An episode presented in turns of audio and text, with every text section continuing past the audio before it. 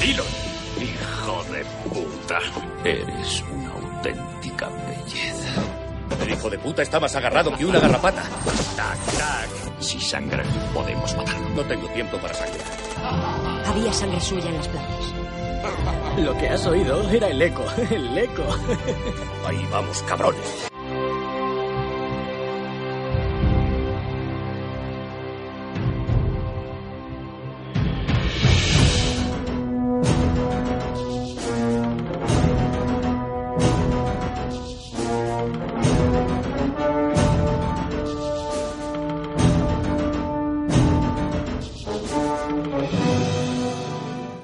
Has llegado.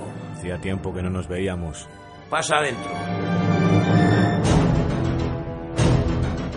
Hace ocho horas perdimos un helicóptero que transportaba a Igor, uno de nuestros mejores hombres en el terreno. Pero este maravilloso país es así de hospitalario. ¿Qué pasa? ¿No tenéis medios y necesitáis nuestra ayuda? Parece que un idiota os acusó de ser los mejores en lo vuestro. Renji, maldito hijo de puta. ¿Qué te pasa, chico? ¿El trabajo de oficina te ha dejado enclenque? No presumas tanto, Samu. Me alegro de verte, cabrón. ¿Por qué no participas en los podcasts canónicos? Esos podcasts no son de mi estilo. Pero qué cojones, tú nunca has tenido estilo. Eres capaz de ponerte chancletas con calcetines blancos sin sentir vergüenza de ti mismo. Bueno, a lo que vamos. Necesitamos al equipo de grabación para una incursión en la jungla. Algo sencillo de realizar.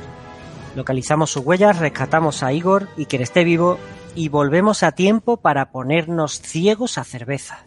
Incluso Javi nos puede preparar una buena parrillada. Eh, ¿Por qué hablas en plural? Porque os voy a acompañar. Nosotros trabajamos solos. En esta ocasión no. Os llevaréis a Dani y cuidaréis de él como si fuese la polla de vuestro novio.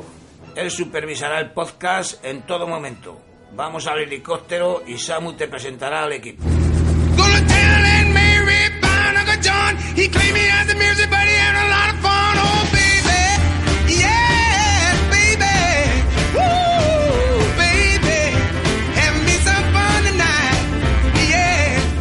Ese de ahí, el que tiene cara de pocos amigos y parece que está hecho con desperdicios de quirófano es José, alias Yotu.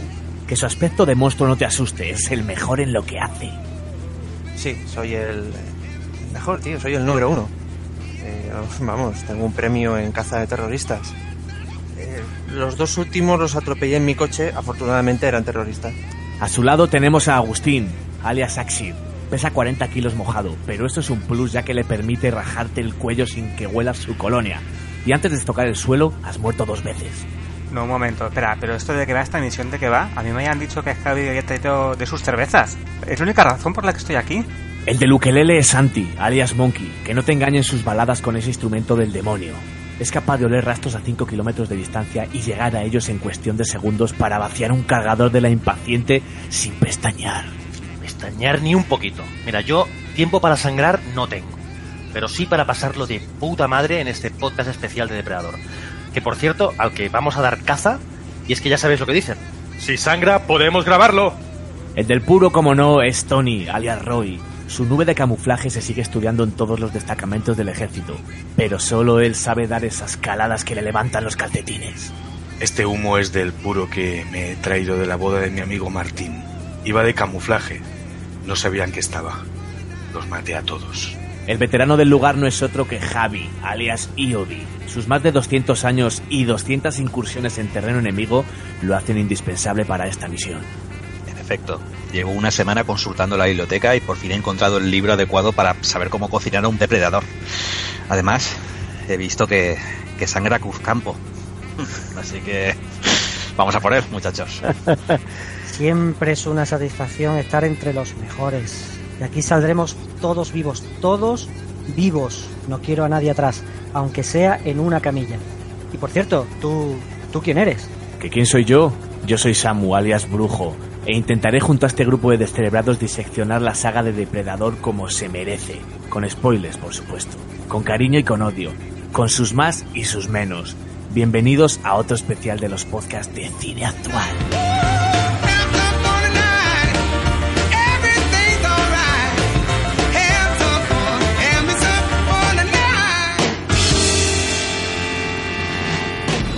Cuidado, ¿qué, qué está pasando? ¿Qué está pasando?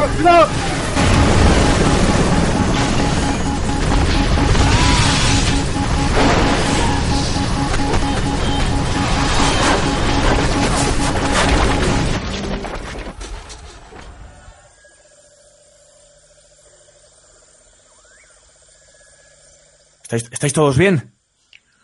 Sí, Eso parece. ahora, a ver, recuento, recuento. Se me ha ¿quién falta? caído el puro. A ver, ¿Quién aquí falta? está. Estamos todos. No, falta. ¿Quién falta? ¿Falta Agustín?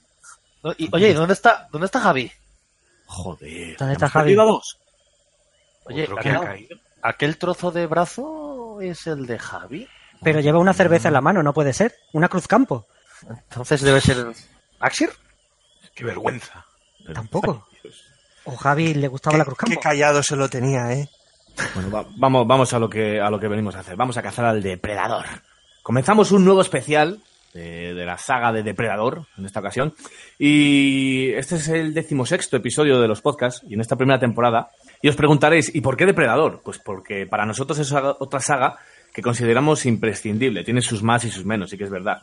Y a lo largo del episodio iréis descubriendo por qué es imprescindible para nosotros. Si es por una película, si es por dos, si es por esos crossover que no sabemos si están muy bien, si no. Pero antes de meternos de lleno con las películas, también creemos imprescindible hablar de su director, John McTiernan. Y para ello vamos a contar con la ayuda de José, que es un, un experto en la materia. Hola, troncos. Antes de empezar a hablar de John McTiernan, quería comentar una cosilla. ¿Os habéis dado cuenta? Este es, este es nuestro tercer especial y, y en realidad está muy relacionado con los dos anteriores. Porque la banda sonora de Depredador la compuso Alan Silvestri, el mismo compositor que Los Vengadores Infinity War, y el protagonista es también el protagonista de Terminator. ¿Sabéis? O sea, aquí, Estamos, hacemos estamos, todo- entrando, estamos entrando en un círculo vicioso. ¿Cómo lo han Everything- Everything is connected. Está- estamos todos, hemos sido engañados. Bueno, háblanos un poquitillo, háblanos un poquitillo de John McTiernan.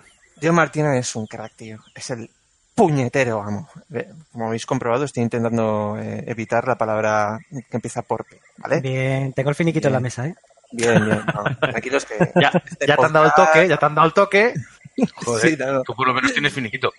Este Sí, sí. podcast va a salir de puta madre. Me cago en 10.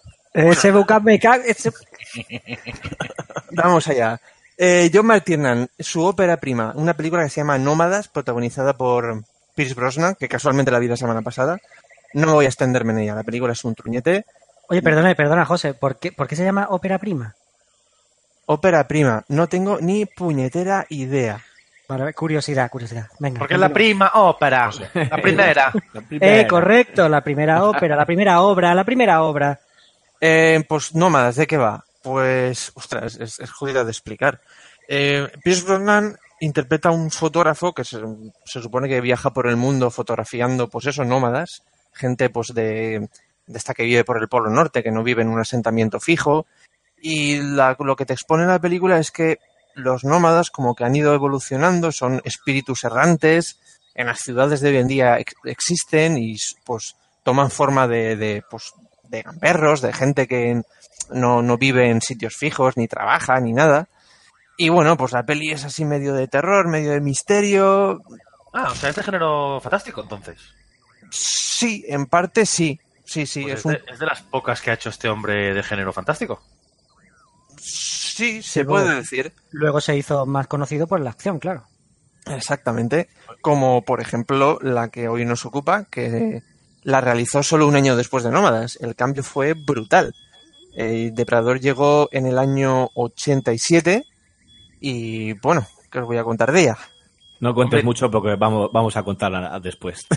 De hecho, de hecho, decías, José, de Nómadas, que a lo mejor de lo que más le valió a John McTiernan Nómadas fue porque le aseguró el rodaje de Depredador, porque Jo- Joel Silver, que fue que era el productor de Depredador, eh, dijo, yo quiero a este tío para hacer la peli.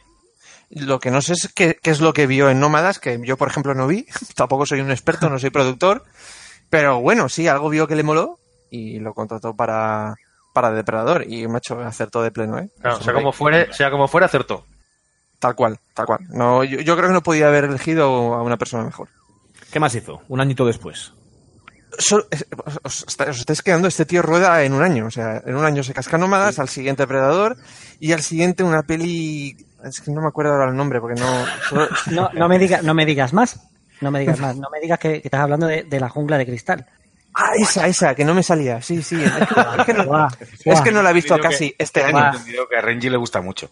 Una película sí. que pasó desapercibida en la historia del cine. Sí, sí. Ya top, nadie se top acuerda. 3 de para ella. mí, ¿cómo? De John McTiernan, top 3. Y bueno, pues de lo referente en acción- el cine de acción, eh, de lo mejor que se ha hecho en ese sentido.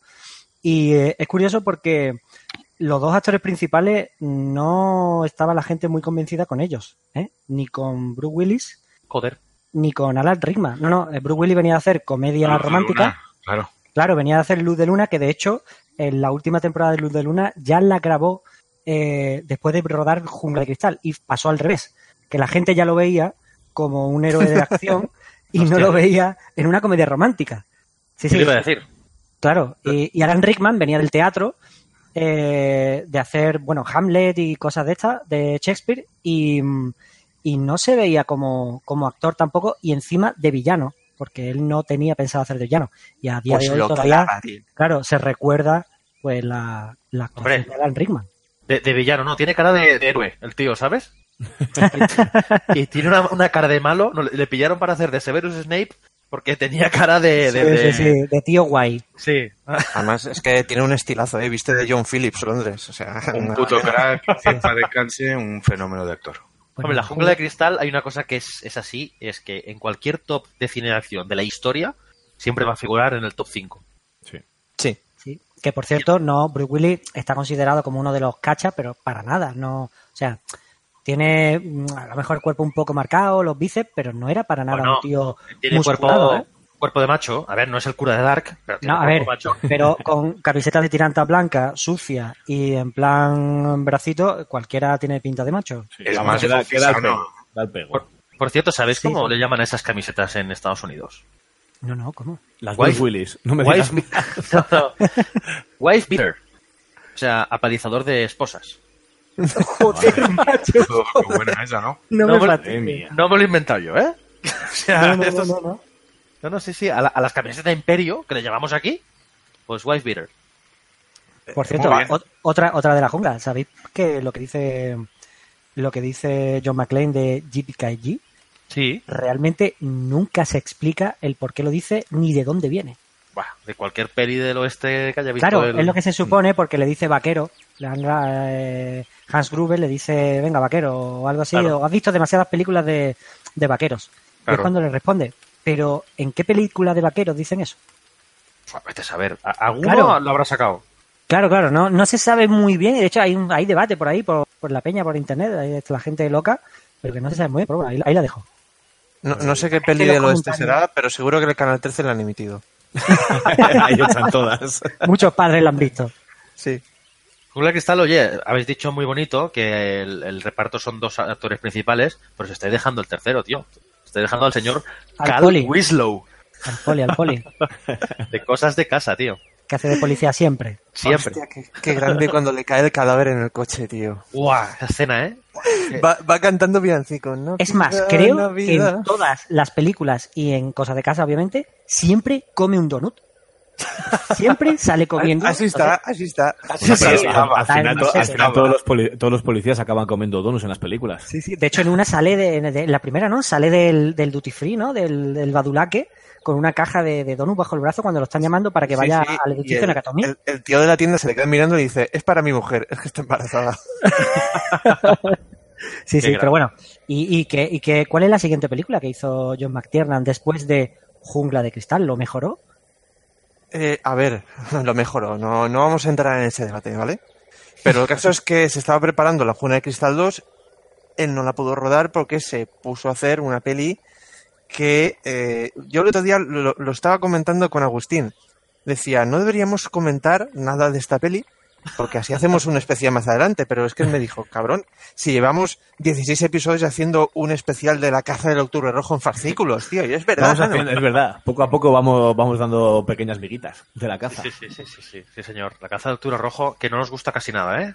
No, no mola, no mola nada. Flojilla. Joder, macho. Bueno, eh, vamos, eh, esto da para otro debate. Pero bueno, hay algunos que les gusta mucho, otros que no les gusta tanto. Samuel, Samuel. Vamos, qué Es que poco vas a la hablar. que llevo la impaciente, no sé si la he visto aquí. Si lo hubieran hecho japoneses, te gustaría. Encima la llevas y Santi. la está sacando brillo así con un pequeño pañuelo. Santi, Santi, la saca, saca la impaciente del saco, tío. Sí, no, no, la voy a sacar. Le- ya- mira, escucha la cremallera. ¡Zip! Entonces, después de la innombrable, o sea, después de la película que a algunos les gusta y a otros no, eh, tenemos en el 92, ¿no? Dos años después ya empieza a meter pelis cada dos años. Ya, Ya, es empieza que el tío dice- a... no, eh, a ver, pero es que piénsalo bien. O sea, estamos hablando de que en tres años se casca Depredador, La Juna de Cristal y La Caza del Octubre Rojo. Hasta luego. y necesita dos años para ser últimos días del Edén. El signo O sea- de agotamiento ya, ¿eh? O sea, descansa, tío. O sea, descansa, por, vete a dormir porque vaya tela, ¿vale? En el 92 llegó em, Los últimos días del Edén, que a mí es una peli que me mola mucho, pero que también me encoge el corazón y es- me, me llega. Me llega la patata. Tampoco la he visto, tío. Tampoco la he visto. Me la apunto. No, yo tampoco. Si tú Soy me dices que te llega, José, yo me la apunto. Ahí me llega, tío. Además, Pero- Sean Connery está enorme, como siempre. Era la, la segunda peli que graba en una, en una jungla, ¿no? ¿Entiendo? Correcto.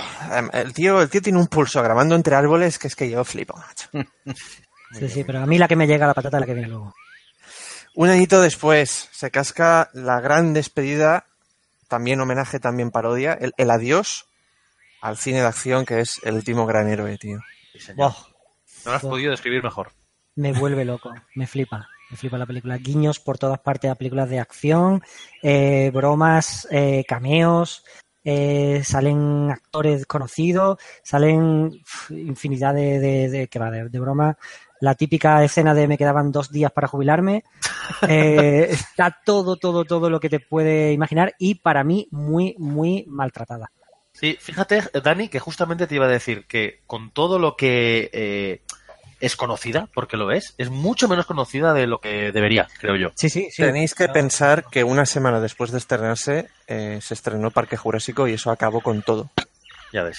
Sí, sí, sí. Bueno, sí. hay películas aún, que- Aún así, aún así creo que la vendieron mal, porque yo recuerdo verla También. de más chiquillo y yo esperaba ver la típica peli de Schwarzenegger de hostias, bofetones, explosiones y, y chorradas de esas. Y hay hasta Y universos, era- para- hay universos paralelos. O sea, es, es una comedia. La leche es una comedia de acción, pero sobre todo un guiño, una sátira del, del cine de acción con bromas a cascoporro y con, Claro. vamos, que abre, abre el armario y tiene pues mm, 12 camisetas iguales, 12 pantalones iguales, porque el héroe de acción lleva su uniforme de acción Claro. y el, el- el jefe negro que le grita en comisaría y es... Para mí es- Slater, es bu- para mí es buenísima. las y- y hay películas que en un año no fueron conocidas y luego se convirtieron de culto.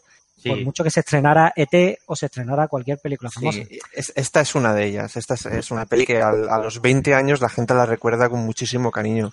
Pues yo, ahora que dices de recordar, la tengo que volver a ver porque no me acuerdo de nada. Tienes debes. que- sí, Te lo juro, eh, de nada. Sería Espero que te mucho. pase, espero que te pase como, como a Jack Slater, ¿eh? que descubrió a Mozart.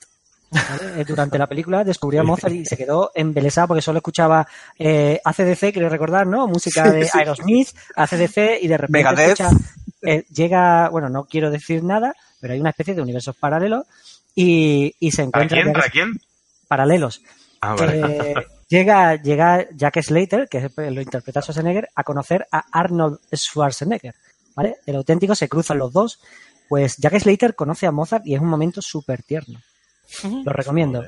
Es muy chula la peli. Además, Yo- es que cuen- cuenta con banda sonora de Michael Kamen, que, que venía de hacer las bandas sonoras de Arma Letal, el, último Boy Scout. O sea, es- eh, eh, para mí ese tío compuso la música para el cine de acción. Sí. Y, y con su muerte murió también el cine de acción. Es que esta película eh, es que es importante, ¿eh? Es lo que tú dices, marcó el final de una era. De una era. Igualmente, si no triunfó tanto como, como debería, porque, a ver, realmente es conocida, eh, yo creo que fue por un motivo, que es que ya fue una comedia de forma abierta. Todas las películas de, de Schwarzenegger hasta aquel momento, por decir algo, Comando o Danco con lo rojo, son, son comedias, pero que en realidad se toman un poco en serio. Pero que son tan descabelladas. Tú ves perseguido, como cuando hicimos el, el especial de Terminator, ya, ya hablamos de esto, ¿no? Pero tú ves perseguido o comando y son, son comedias, pero en ningún momento se ríen de ellas mismas. Pero tú las ves y dices, te dije que te maté al último. Eh, Es, es una puta coña. Pero en Sí, los- cambio, los, típicos chascarrillos de, de Arnold. exacto, pero es, la- es una película de acción, ¿no? Aunque contenga esas píldoras de comedia, pero es tan ridícula que en realidad es una comedia. Lo que pasa es con esta, el último gran héroe, es que directamente fue una comedia desde el minuto cero y vendida como tal. Comedia de acción, no acción con comedia. Y a lo hay- mejor a hay la un- gente Hay, hay un Sí, momento pero, que pero poli, o sea, eh, Poli de guardería también es una comedia y, por favor, No, hay no, comedias no y comedias. y esto es otra cosa. o- o los gemelos golpean dos veces o Sí, no sí, sé. sí, sí. Hay, hay un momento que incluso autoparodia y dice lo de volveré. Dice, ah, Sí. seguro No, que no. te lo esperabas. Y el chaval le dice que no me lo esperaba, pero si todo el mundo te para por la calle para oírtelo decir, tío.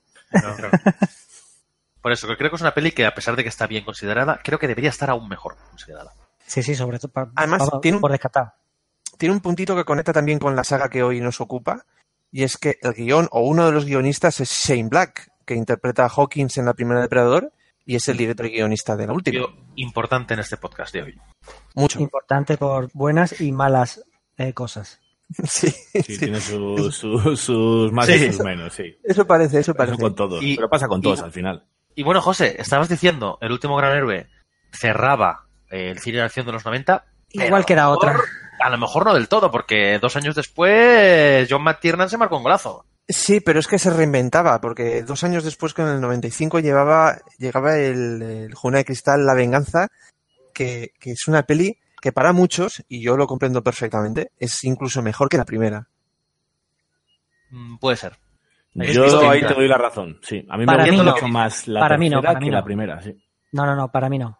Pues yo la pondría una centésima por debajo solo. Es muy, es muy diferente, es otro rollo. Es una peli que va casi contada en tiempo real, va toda pastilla, empieza desde el minuto uno. Ya no es un- en un espacio cerrado como en la primera o incluso la segunda, que era en- un, en un aeropuerto. Aquí es toda una ciudad. Entonces, no sé, tiene un, un rollo diferente. De Solo hecho, el principio ese con Joe Cocker, con la música, Ya. la explosión. qué grande. No, Venga, no. The Loving Spoonful, The Loving Spoonful. Yo creo que hizo una versión más tarde. ¿Queréis ¿No decir era, que ¿No era la versión de Joe Cocker esa la que sonaba? No, no, no. La que suena es la de The Loving Spoonful. ¿Seguro? Seguro, seguro, seguro. ¿Y queréis Vale. decir que la película de Hijos de los Hombres, el inicio de esa peli, no bebe del inicio de La Jungla 3?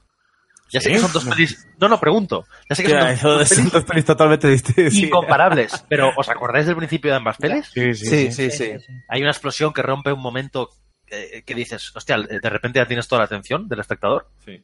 Sí, Eso estás lo- mirando lo bonita que es Nueva York, hay imágenes, tal, la Y de musiquita. repente, ¡bimba! ¡Patapum! El corte inglés a tomar por saco. Ahí te, coge- te cogería Hitchcock y te diría, esto es la diferencia entre suspense y sorpresa. Hostia, muy bien. Pues yo sigo prefiriendo la primera, pero, pero bueno, como, como película de acción es que es prácticamente redonda. Y lo que dice José, en un espacio más abierto, con lo que la acción es mucho más variada. Mucho Sí. más variada. No tenemos a siete. También el tema es que lo- en la primera conocemos a los terroristas, a los alemanes, que por cierto, alemanes eran dos, el resto eran americanos. Pero hablaban, chapurreaban alemán y los demás no se enteraban. O ingleses, ¿no? Que Rick- Alan Rickman era inglés. Bueno, sí, el jefe, el jefe, pero éramos que eran, eran actores que no eran alemanes, que parecían alemanes, pero ni de broma. Sí, Pero, los conocían a los todos. descubre, los descubre por el acento y también por la marca de cigarrillos. Sí, sí, los conoce, eh, conoce el edificio, todo el entorno está súper controlado. Y en la tercera lo que pasa es que se descontrola todo. Entonces parece una película de acción más grande, de hecho Claro. lo es, vamos, más grande, Sí, sí, sí, sí. más loca y tiene pues momentos de, de hacer surf en una en un camión cisterna. Pero, pero quitando eso, eh, yo la pongo un poquito por, de- por debajo de la tercera, pero porque la primera me parece fantástica. Sí. Hombre, hay, yo creo, ¿eh? un par de cosas que, que son muy, muy estimables de esta peli. Y yo creo que la primera, sobre todo, es el, el- el acompañante, el buddy, que es eh, Samuel L. Jackson. Uf, es que está enorme Samuel L, tío. Se le da, le da un plus, pero un plus más, más, más cinco, más seis. Cuando, cuando lleva el lingote de oro que dice, suelta eso, te dice, ni de coña, tío.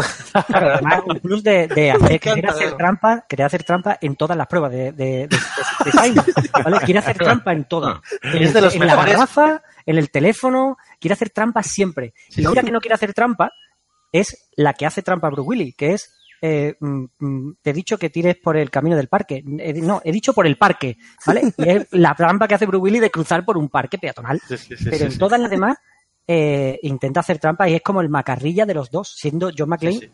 el poli más macarrilla que hay. Es que sale de Harlem el tío. A mí me parece de las mejores parejas de cine de, de, de, de, de cine de acción. Y, y es por eso que creo que me lo comentaste, José, un día, que de hecho es el guion de esta tercera peli de Julia Cristal eh, estaba planeado ser otra cosa, ¿no? Otra, otra saga. En un principio se, parece ser que estaba pensado para ser la cuarta parte, si no me equivoco, de, de Arma Letal. Claro, es que me pega bastante. ¿Ah, sí? Hostia, no lo sabía. Meter ahí a Martin Riggs y a Roger Murtaugh, pues Claro. Le pega total, sí, sí. Piensa le que el, pega. el- el Martín, o sea, perdón, el Mel Gibson de Arma Letal y este John McClane son prácticamente el mismo personaje, con una resaca continua y co- colgadísimos de la cabeza. Sí, sí, sí. Salió perdiendo Arma Letal 4 porque el malo era Jet Li. La cuarta, la cuarta la verdad es que flojilla, Sí, pero que bueno. Y salió un negro de estos de, de comedia también, que parece que no era. Hostia, un negro de comedia, macho, Super Chris Rock. No era nadie. Mm, ¿Era Hostia, Chris Rock? Ni me Sí, acordaba, tío. Ah, sí, Claro. pensaba que era otro. Vale, vale. Pues verdad. Ni, ni me acordaba. Bueno, Juna de Cristal, La Venganza, una maravilla. Otra vez banda sonora de Michael Kamen, que ya también firmó la primera. O sea, es que os digo, ese tío eh, le ponía la música a la acción, al, al sudor y la cerveza, tío. Está claro, está claro. Un grande. ¿Qué más hizo? Seguimos. Aquí ya se ve que, no sé, se quiso tomar un, descanso. No fue hasta cuatro años después que llegó la que para mí es la película más épica de la historia del cine. es El Guerrero número 13. Un Ahí va. igual, te, igual te has columpiado un poco, ¿no? No, no, no. No, no, no, no, para nada, para nada. Lo que dice mi primo yo lo mantengo. ¿Cómo nos Roy gusta, ahí me va a echar un cable. cómo nos gusta esta peli, eh?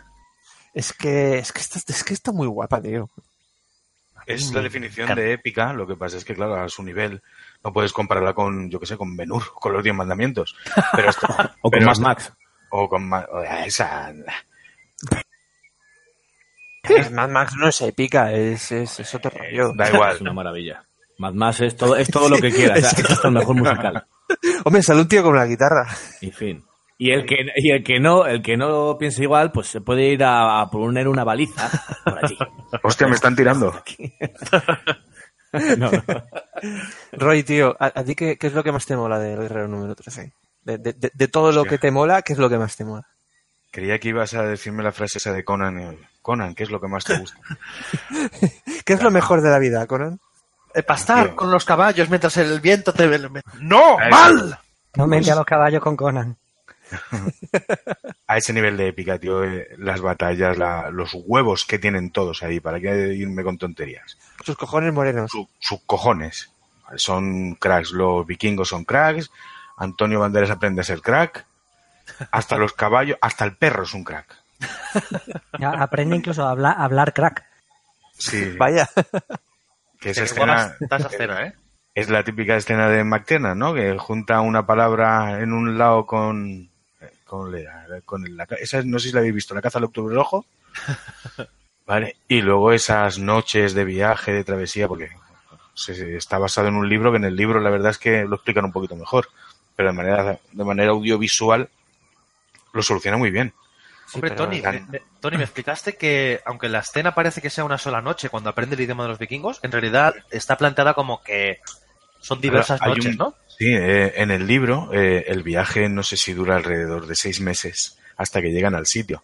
Entonces, aunque en la película esté planeada como una misma escena, eh, son varias noches porque tienen un trayecto.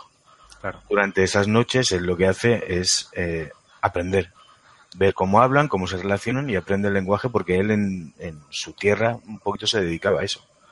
Vale, claro, claro. Hostia, no me acuerdo muy bien de la escena si se ve como diferentes noches, pero, o sea, como sea, No, se ve, se ve la misma noche, se ve todo. Se ve una hoguera, igual. ¿no? Una hoguera, la, Vale, la vale. noche No, que está eso los no. labios. Se, se nota que son diferentes noches porque le va intercalando escenas pues de, de travesía a caballo o caminando, cosas así.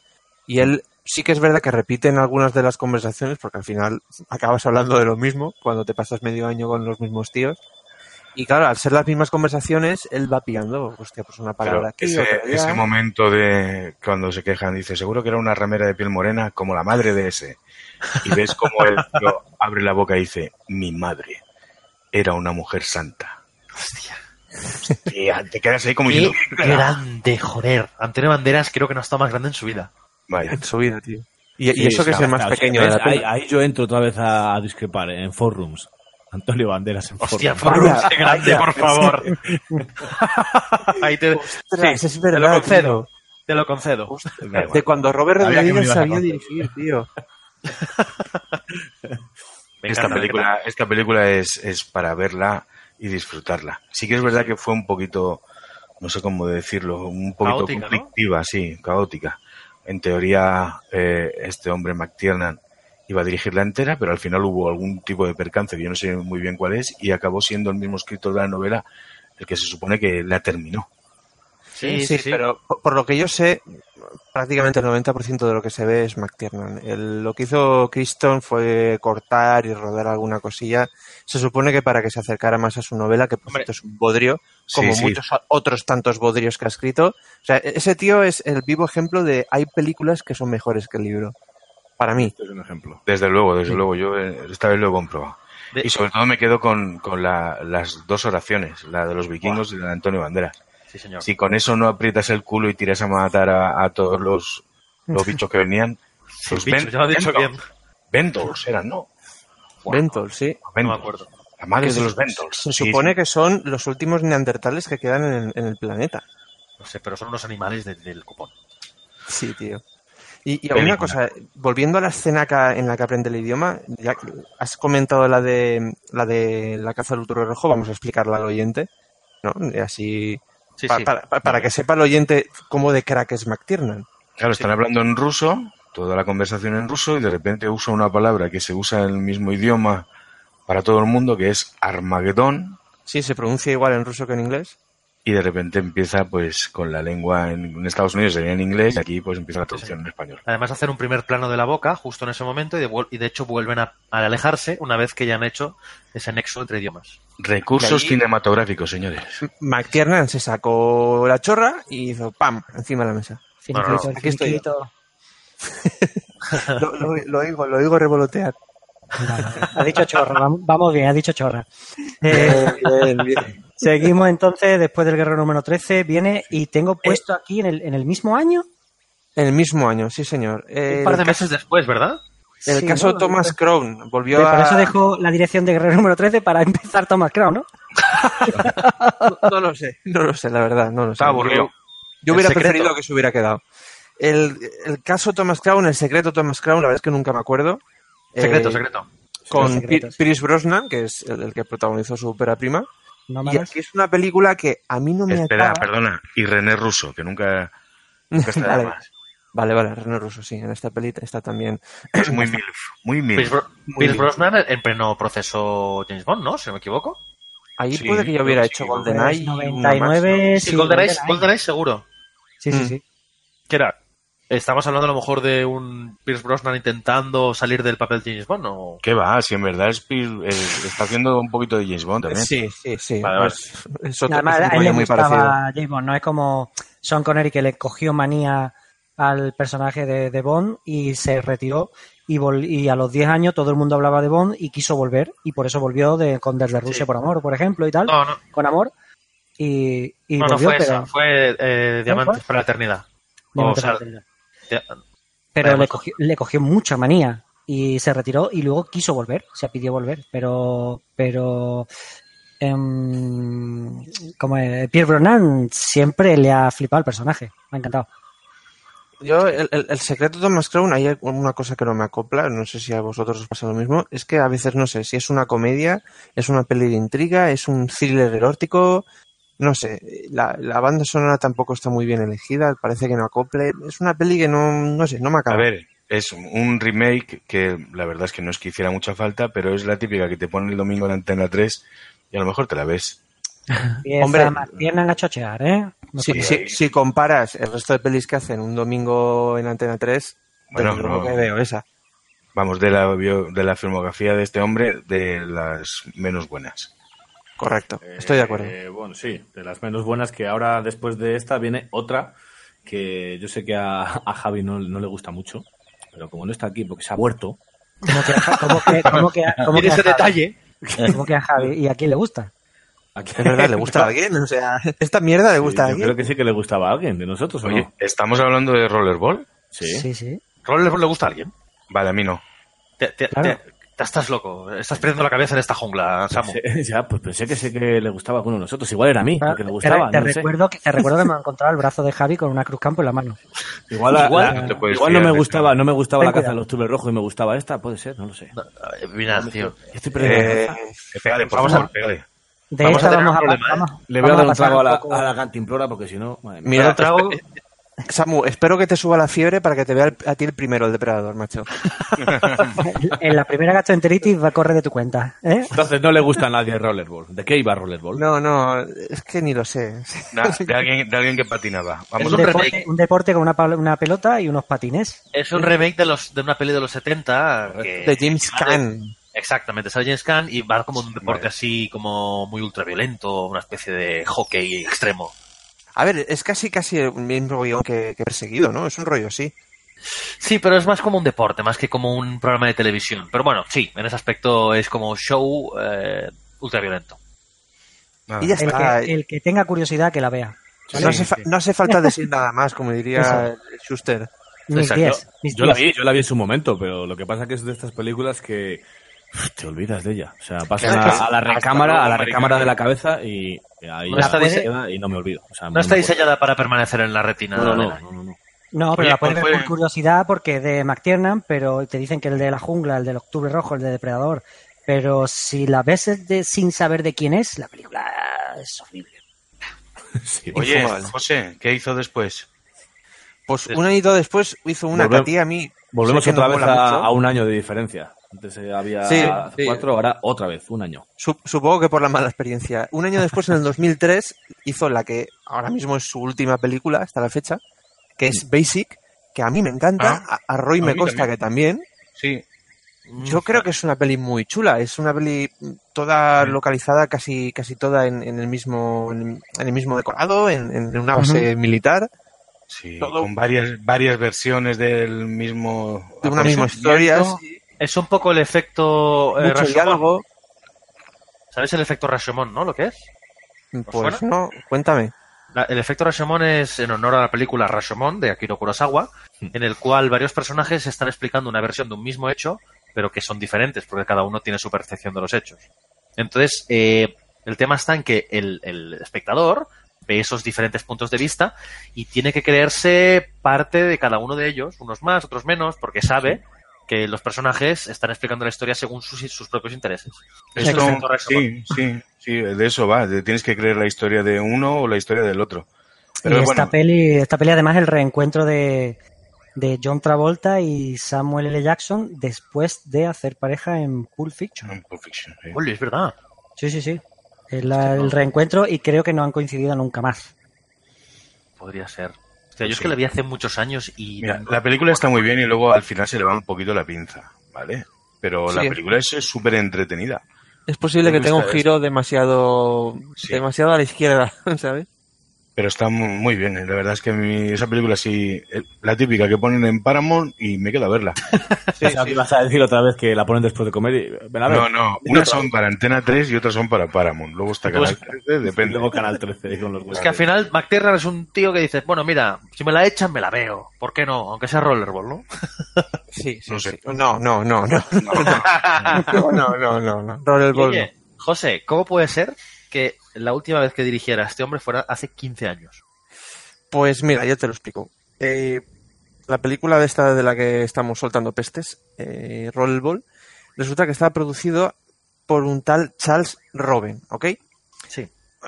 Se ve que tuvo sus más y sus menos, John McTiernan con él, y en algún momento dado contrató a un detective que se llamaba Anthony Pelicano para espiarlo, incluso pincharle el teléfono. Porque ahí en Hollywood se, se, se las gastan así, o sea, hay muchas envidias, hay mucho mucha mucha gente hablando de fulano y de mengano a sus espaldas, mucho de ¿qué, qué es lo que dirán, no me dan proyectos porque este está hablando mal de mí, ¿sabes? Como si fuera un instituto. Y el caso es que quiso, quiso espiarlo, eh, contrató a este detective, luego salió el escándalo de este detective porque lo había contratado un montón de gente de Hollywood para espiar a, otra, a otro montón de gente. Y resulta que John McTiernan, en un principio, eh, frente a la Corte Federal, declaró que él no conocía a este hombre ni lo había contratado. Luego se demostró que sí que lo había contratado, lo pillaron mintiendo a una corte federal y se fue Al a la rico, trena. al rico perjurio. Sí, se fue a la trena durante 10 meses. Y, Y a la, lista, a la lista negra, a la lista negra de Hollywood, sin más. Lista negra de Hollywood, sí, incluso, o sea, es peor que meterte con los judíos o ir tocando paquetes de chavalines. Sí, sí, sí. ¿Sabes? Porque aquí hay un problema, porque si tú has ido a la cárcel por algo así, por lo visto está en el aire que pueda volver a entrar. Entonces las agencias de seguros no quieren asegurar una película dirigida por él por si vuelve a entrar en, en Chirona en medio del rodaje. Además, tengo entendido que el tío, mientras estaba en la cárcel o justo después de salir, eh, acabó en bancarrota, total. Sí, creo que incluso se divorció de su mujer. Sí, y creo que de ahí vino la bancarrota, hubo un follón con la mujer, que no veas. Si tienes que pagar abogados y todo eso en... uf. Y luego creo que estando en la cárcel también le grabaron más conversaciones. Joder, madre Sí, mía. sí. Vaya... Este tío no va a hacer ya ni anuncios de compresas. No se los líos judiciales te dejan pelado, sino que se lo digan a Steven Avery, ¿sabes? Hostia, calla, calla. Que Pues por cierto, la- cha- por Eso es cierto, pato- chavales, eso es pato eh, Eso es pato especial, por favor. sí, sí, sí, sí, sí. Por cierto, chavales, que dentro de nada segunda temporada. ¡Vamos! Ya, El eh, estreno eh, del año. Eso, explica, explica qué estreno. Eh, Making a Murderer 2, chavales. Eso. Esto, esto es muy grande, ¿eh? Lo que se No. avecina. Ayer fue un gran día. Es- ese fin de eh, Santi y yo, eh, yo voy a pagar el móvil, ¿vale? Nos salimos de casa. 19 de octubre. Totalmente, tío. Pues para terminar con McTiernan, yo qué os voy a contar. Yo me acuerdo que con el especial de Terminator le lamí mucho el culo a, a James Cameron y se lo seguiré lamiendo. James Cameron para mí es una máquina. Es un tío que cada película que estrena es un antes y un después. Pero creo que como cineasta, como John McTiernan, hay muy pocos, por no decirte casi ninguno. Salvo, puede ser Christopher Nolan. Ya salió el fanboy. No, pero por lo menos en cuanto a cine de acción, es verdad que tiene muchos referentes y sabe manejar los tiempos en el cine de acción de manera fantástica. Tiene una puesta en escena brutal, tío. eh, encuadres, eh, dirigir actores, mucho diálogo, todo es que lo hace. Miraos, mira, una escena del último gran héroe, cuando se mete el chaval que está todo, acaba de llover y se supone que va a ver la peli, la de Jack Slater 4. Y Sí, sí, el, sí. el prediccionista está enseñándole la, la, la entrada mágica y le está explicando tal. Toda esa escena que está rodada prácticamente del tirón. Vosotros fijaos en, en todos los movimientos que hace la cámara, el cómo lo tiene todo planificado la luz. Pff, es brutal, tío. Ese tío es una máquina. Una lástima. Sí. Hay, hay planos que son mm, fabulosos, igual que hay uno que imitan el último gran héroe y en la jungla de cristal, que lo vais a recordar perfectamente, porque en el último gran héroe hay una escena en la que Schwarzenegger está colgado en el, en el aire y cae al vacío a cámara lenta, ¿vale?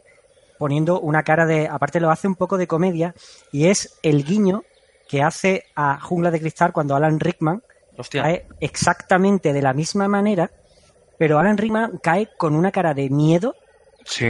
fabuloso, porque, por lo visto, el especialista que lo tenía agarrado le dijo a la de tres.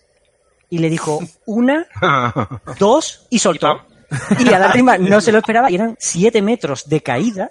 Por Y en eso, el, sí, sí, y en el 2 se queda Alan Rickman. Si volvéis a ver la, la caída, se queda Hans Gruber con una cara de no, no, no, no.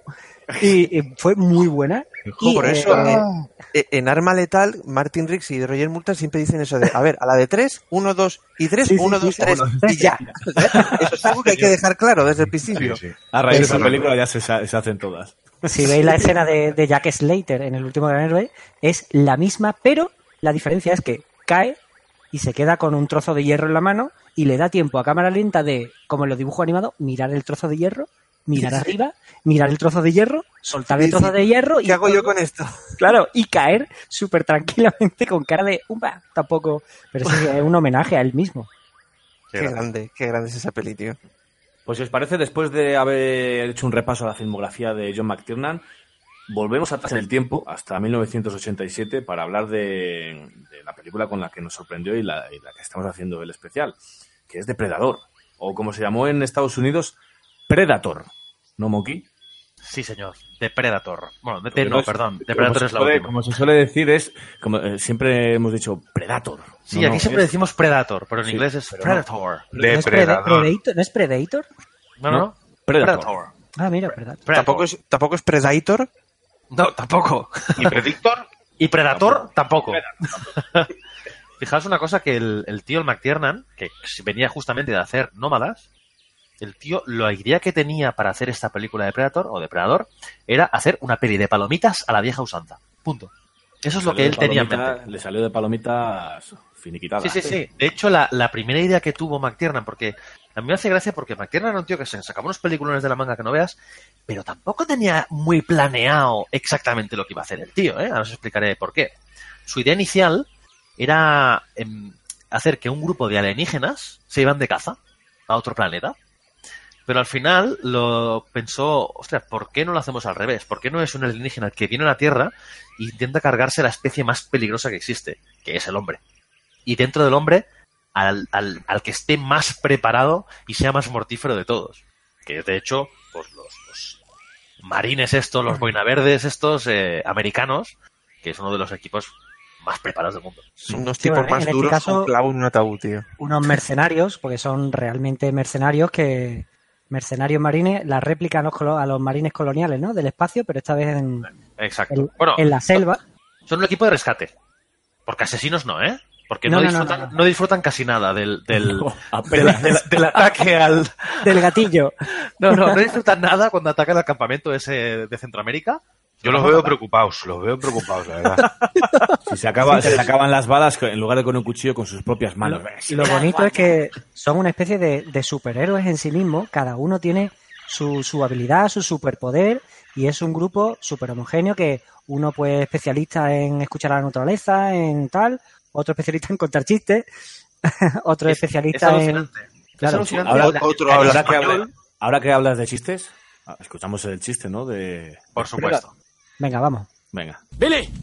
¡Billy!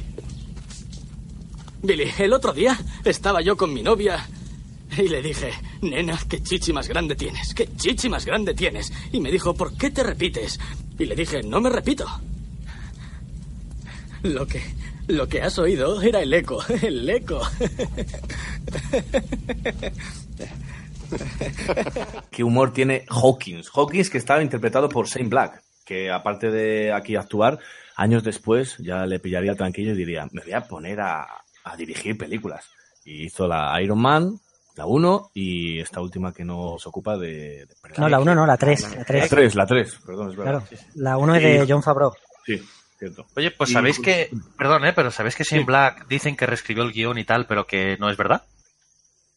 Mm, Yo había leído algo, que él había Bueno. participado en el guion Sí. o algo así. Es que la historia es que los cabrones, el Joel, Joy Silver, que es el, el productor, que fue una figura muy activa en el plató, y el propio McTiernan, eh, bueno, el guionista fue de unos hermanos que se llaman Jimmy y John Thomas, que no han hecho nada más en su puta vida. Fue la primera vez que hacían un guion de Predador y poco más han hecho. Creo que hicieron el de Wild Wild West y algo más. O sea, Ostras, poco más han hecho. eh, Fantástico. Han hecho los guiones de todas. No, no, de guiones de todas no. Son los creadores de los personajes y por lo tanto ellos aparecen en los créditos. En todos los créditos, sí. Claro, Claro. Pero, pero no han hecho el guion original. Han hecho Pero es que a, a Shane Black le pasa lo mismo con Arma Letal. Él aparece como guionista en la primera Eh, Exacto. y en, las, y en las siguientes aparece como mm, creador de los personajes, pero ya no escribió ningún guion. Sí, Exacto. pues a, a ellos, Jim y a John Thomas les pasa lo mismo entonces. ellos hicieron el guion eh, de Depredador 2 y el resto so- aparecen como eh, creadores del personaje. Porque claro, lo crearon ellos al final, el concepto ese. También te digo que Shane Black tiene más pinta de guionista que de marine eh, especializado. especializado. Es que el, el tema fue que el guion tenía sus cosillas y querían reescribirla. Por eso digo que McTiernan iba haciendo un poco sobre la marcha. Y por otra cosa que más tarde comentaré. Y entonces dijeron, no, mira, nos gusta mucho el chaval este Shane Black. ¿Por qué no le decimos que reescriba? Y le dijeron, venga, va, reescríbete el guion. Y el tío no lo tenía claro. Y entonces dijeron, ah, pues oye, ¿por qué no te vienes y te haces de actor? El tío lo que querían era traérselo a México, que es donde filmaron, y cuando ya lo tuvieran ahí, decirle, ahora lo reescribes, porque ahora no tienes escapatoria. Por eso no pinta, no pinta ni con cola dentro de ese grupo de mercenarios, de mercenarios, Claro. ¿no? De, de marines, Claro, a ver, de boinas verdes. Shane Black defiende que él ni tocó el guion, pero es lo que hablábamos el otro día, ¿no? Hay ciertas eh, sospechas de que a lo mejor algo de mano tuvo. Al final siempre son las leyendas de, de las películas. Es el eco, Haría- es el eco. esto, es el eco, el eco. Ese mismo año, el, el Shane Black hizo la- una pandilla alucinante. No sé si es que estaba intentando meter la cabeza ahí para poder dirigir pelis y tal, pero no sé, a lo mejor tiene algo que ver. Bien Siempre- metida, porque a mí me encantaba esa peli de crío. Fua, y a mí, tío, mucho mejor que los Goonies, pero ¿dónde va a parar? Pues bueno, bueno, bueno, bueno. Aquí el finiquito, el finiquito está caliente. Si os digo la verdad, la- una pandilla alucinante la vi no hace mucho y me pareció bastante floja. Ha perdido con el tiempo. Ha envejecido tiempo, fatal, Cosa que a los Goonies no le pasa, por ejemplo, pero bueno. Ahí estamos. podemos seguir por ahí. Estoy con el jefe. Estoy con el jefe. Por cierto, por cierto, eh, adelantándonos un poquito al, al final de Depredador, pero muy al final, muy al final, tanto que estoy hablando de los créditos. Si alguien quiere tener en apenas 40 segundos a las caras de los personajes de los que vamos a hablar, de los actores, digamos, eh, es una de las películas de acción en la que hacen algo que no se suele hacer nunca, Qué- qué lo grande. que se hace en películas de comedia, que es que todo el mundo salude a cámara Sí, sí, y haga sí, o un chascarrillo o una broma y salga debajo el, el per- el nombre del personaje, Arnold Schwarzenegger, y se ve fumando un puro, ¿eh? Mirando la cámara. Y es muy, muy bueno porque no lo he vuelto a ver en una película de acción seria. Es, como, es que es en la- solo en las sitcoms esto lo hacen. En las sí, pequeñas. sí. eh, Como si fuera cosas de casa o Sí. alguna de esas. además, mira sí. la pantalla y aquello que se congela la, la foto, ¿sabes? Sí, el sí, sí, clásico recurso de los 80 y 90. Como, como la intro del equipo A, lo que pasa es que la intro del equipo A se veía a Aníbal, eran trozos de, de capítulos, digamos, Sí, estaban recortados. No, aquí directamente está uno mirando al suelo y de repente, ¡ey! Mira la cámara y saluda. O pone el pulgar de, soy yo, tío. y continúa con el otro. En realidad es un obituario, porque ahí todos los que salen la han palmado. Pero ca- casi, casi todo, casi todo. Porque, pero, pero me parece, me parece brutal. Y entonces, si alguien quiere ir directamente, verse ese trocito, y luego puedes seguir viendo a los personajes de los que estamos hablando, como por ejemplo Shane Black. Muy grande. Shane Black es eh, el, el- el que pica los chistes, básicamente, Sí. ¿no? El, el primero en palmarla también. El delgadito con gafas. En Hawkins. ¿no? Si, no me, si no me falla la memoria. Sí, sí. Correcto. Ese sería el que manejaba la radio. Mira, fíjate si es curioso. Ah, Mira, y esto está bien que me haya acordado del nombre, porque son una serie de soldados, si son seis o me parece que son siete, y, y sé los nombres de todos y los conozco. Fíjate que eso en pocas películas de este tipo pueden, pueden decir eso. Pues ahí tienes a John McTiernan, tío. Para eso sirve. Un buen Sí, director. bueno, igual que los marines coloniales de esta Vázquez, está, en fin, te conoce a casi todos los nombres, Claro. pero porque cada uno es peculiar en lo suyo. Claro, claro, y es, es un que- grupo súper bien definido. Nos hemos ido de John McTiernan a James Cameron de nuevo. Si es que, es que no falla, tío. ¡Qué bien hilado, joder! Ya, ya hablaremos, ya hablaremos de ellos dos cuando hablemos de la de Predators de Adrian Brody, pero bueno, más adelante. Hablando de actores, eh, decía McTiernan, que ya os digo, ¿no? Que era una- un director básicamente de actores. Él decía que él tenía un favorito y que sabía cuál era de todos el más talentoso de los actores. ¿Adivináis cuál es? Cuéntanos. Bill Duke, el que hace de Mac, el negro que se afeita con la cuchilla allí. Y la parte. ahí, sin, sin epo- sin- sin espuma ni nada. Es que hay que ser macho, ¿eh? Hay Y que sin ser barba, macho. y sin barba. Se afeita el sudor. Si miras la escena bien, se está afeitando el sudor y Hace por tanto calor ahí que Claro. tiene los poros como el puño, tío. Fíjate, yo que soy, yo que soy de piel sensible, cuando, cuando siempre que veo esa, esa escena digo, madre mía, me llevo las manos a la cabeza digo, por favor, échate algo, échate algo. Échate algo. Con diferencia de todos ellos es para mirar el mejor actor, el negro. Sí, sí, sí. No, no, Es que- totalmente. Otros Además- actores que estaban por ahí era Carl Weathers, ¿no? Hombre, por supuesto. Dilo. ¿cómo no? Eh, Apolo Creed. ¿Apolo?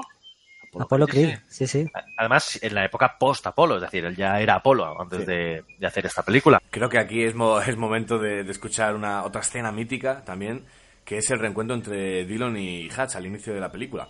Así que ahí, ahí va. ¿Qué pasa? ¿El ejército no tiene medios? ¿Por qué acuden a nosotros? Porque un idiota te acusó de ser el mejor.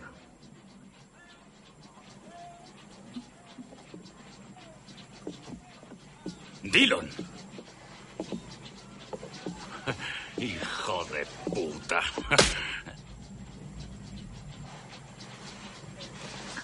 ¿Qué te pasa?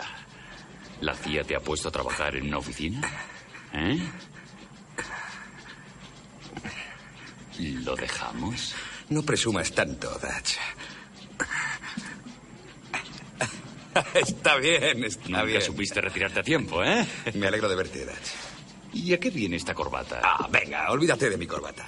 El choque de trenes. El meme, el meme. Hostia, qué maravilla. Así se creó el universo. el Big Bang. es el mejor choque de manos. Ahora, por cierto, se ha, conver- se ha convertido en meme, exacto. O sea, Sí, sí, es, es un nosotros meme. Llevamos utilizándolo como meme interno en nuestro grupo desde hace mucho tiempo y ahora se ha puesto de meme, fíjate. Es que incluso lo imitan en Full Metal Alchemist Brotherhood, tío. Sí, sí, sí, buah, qué grande. Pues sí, sí, sí. Vaya dos Eh, brazacos que se gastan. Fíjate que me gusta el personaje de Cal Weathers, del, de Dillon, porque es un poco la contraposición a este grupo de colegotes. Al final es un grupo de colegas. Es un, unos- es un intruso. Es un intruso y además es como la figura más eh, odiada dentro del grupo y es un poco el como bueno el contraste no a tanto colegueo dentro Claro, pero pues se, se lo llegan a decir, vas a, como eches a, a- como eche, como, como dice, como, como eche o como nos No, descubras, como, como te vuelvas mato. a, como vuelvas a descubrir nuestra posición, te mato. Yo, yo mi- él dice, yo mismo te mato. sí sí sí, sí. se lo dice Mac, que es el que más caña le da, tío. y va en serio y Mac va en serio Y la cara que, y la cara al, que final es pone, el, vamos. al final es el novato del grupo el que intenta ahí hacerse un huequecillo, pero no. No, no, eh, no, no- no les mola un pelo el palo de que va este Y hombre a la postre es traidor, claro, encima. sí bueno pero tampoco es tan traidor al final lo que pasa es que cae Sí, mal sí. les cae mal ya porque No, es Les, engaña, los lleva engañados. eso sí eso sí. la misión. Les omite información. Claro. Eso sí, le sale bien porque le sale bien pero sí que es verdad es verdad Otro que está por ahí, que no hemos hablado de él, es Arnold Schwarzenegger. ¿O cómo, se, cómo era el apellido? ¿Cómo era el Schwarzenegger. apellido? ¿Es Schwarzenegger? ¿O cómo? Antes jugaba en el Bayern de Múnich. Schwarzenegger. Ha- Hablamos de él como si fuera un secundario más, ¿sabes? Y es el Sí, sí, puñetero no, protagonista. No, y pero- venía, pero venía ya Agustín- Schwarzenegger de Agustín hacer dijo- Conan, Terminator y Comando. telitas Agustín dijo que en austríaco era Svasniga, ¿no? O una cosa así, algo, algo parecido. Pero bueno, Schwarzenegger de toda la vida de Dios. el. Lo dicho, venía de hacer Conan, Terminator y Comando. Casi nada. Claro. Y tuvo problemillas de salud en la película, ¿verdad? Hay, hay un poco, escena- ¿no? hay escenas, sí, hay escenas, tuvo una gastroenteritis brutal, brutal, y eh, como todos sabrán, De hecho, de hecho, eso con lo que se cubre no es barro.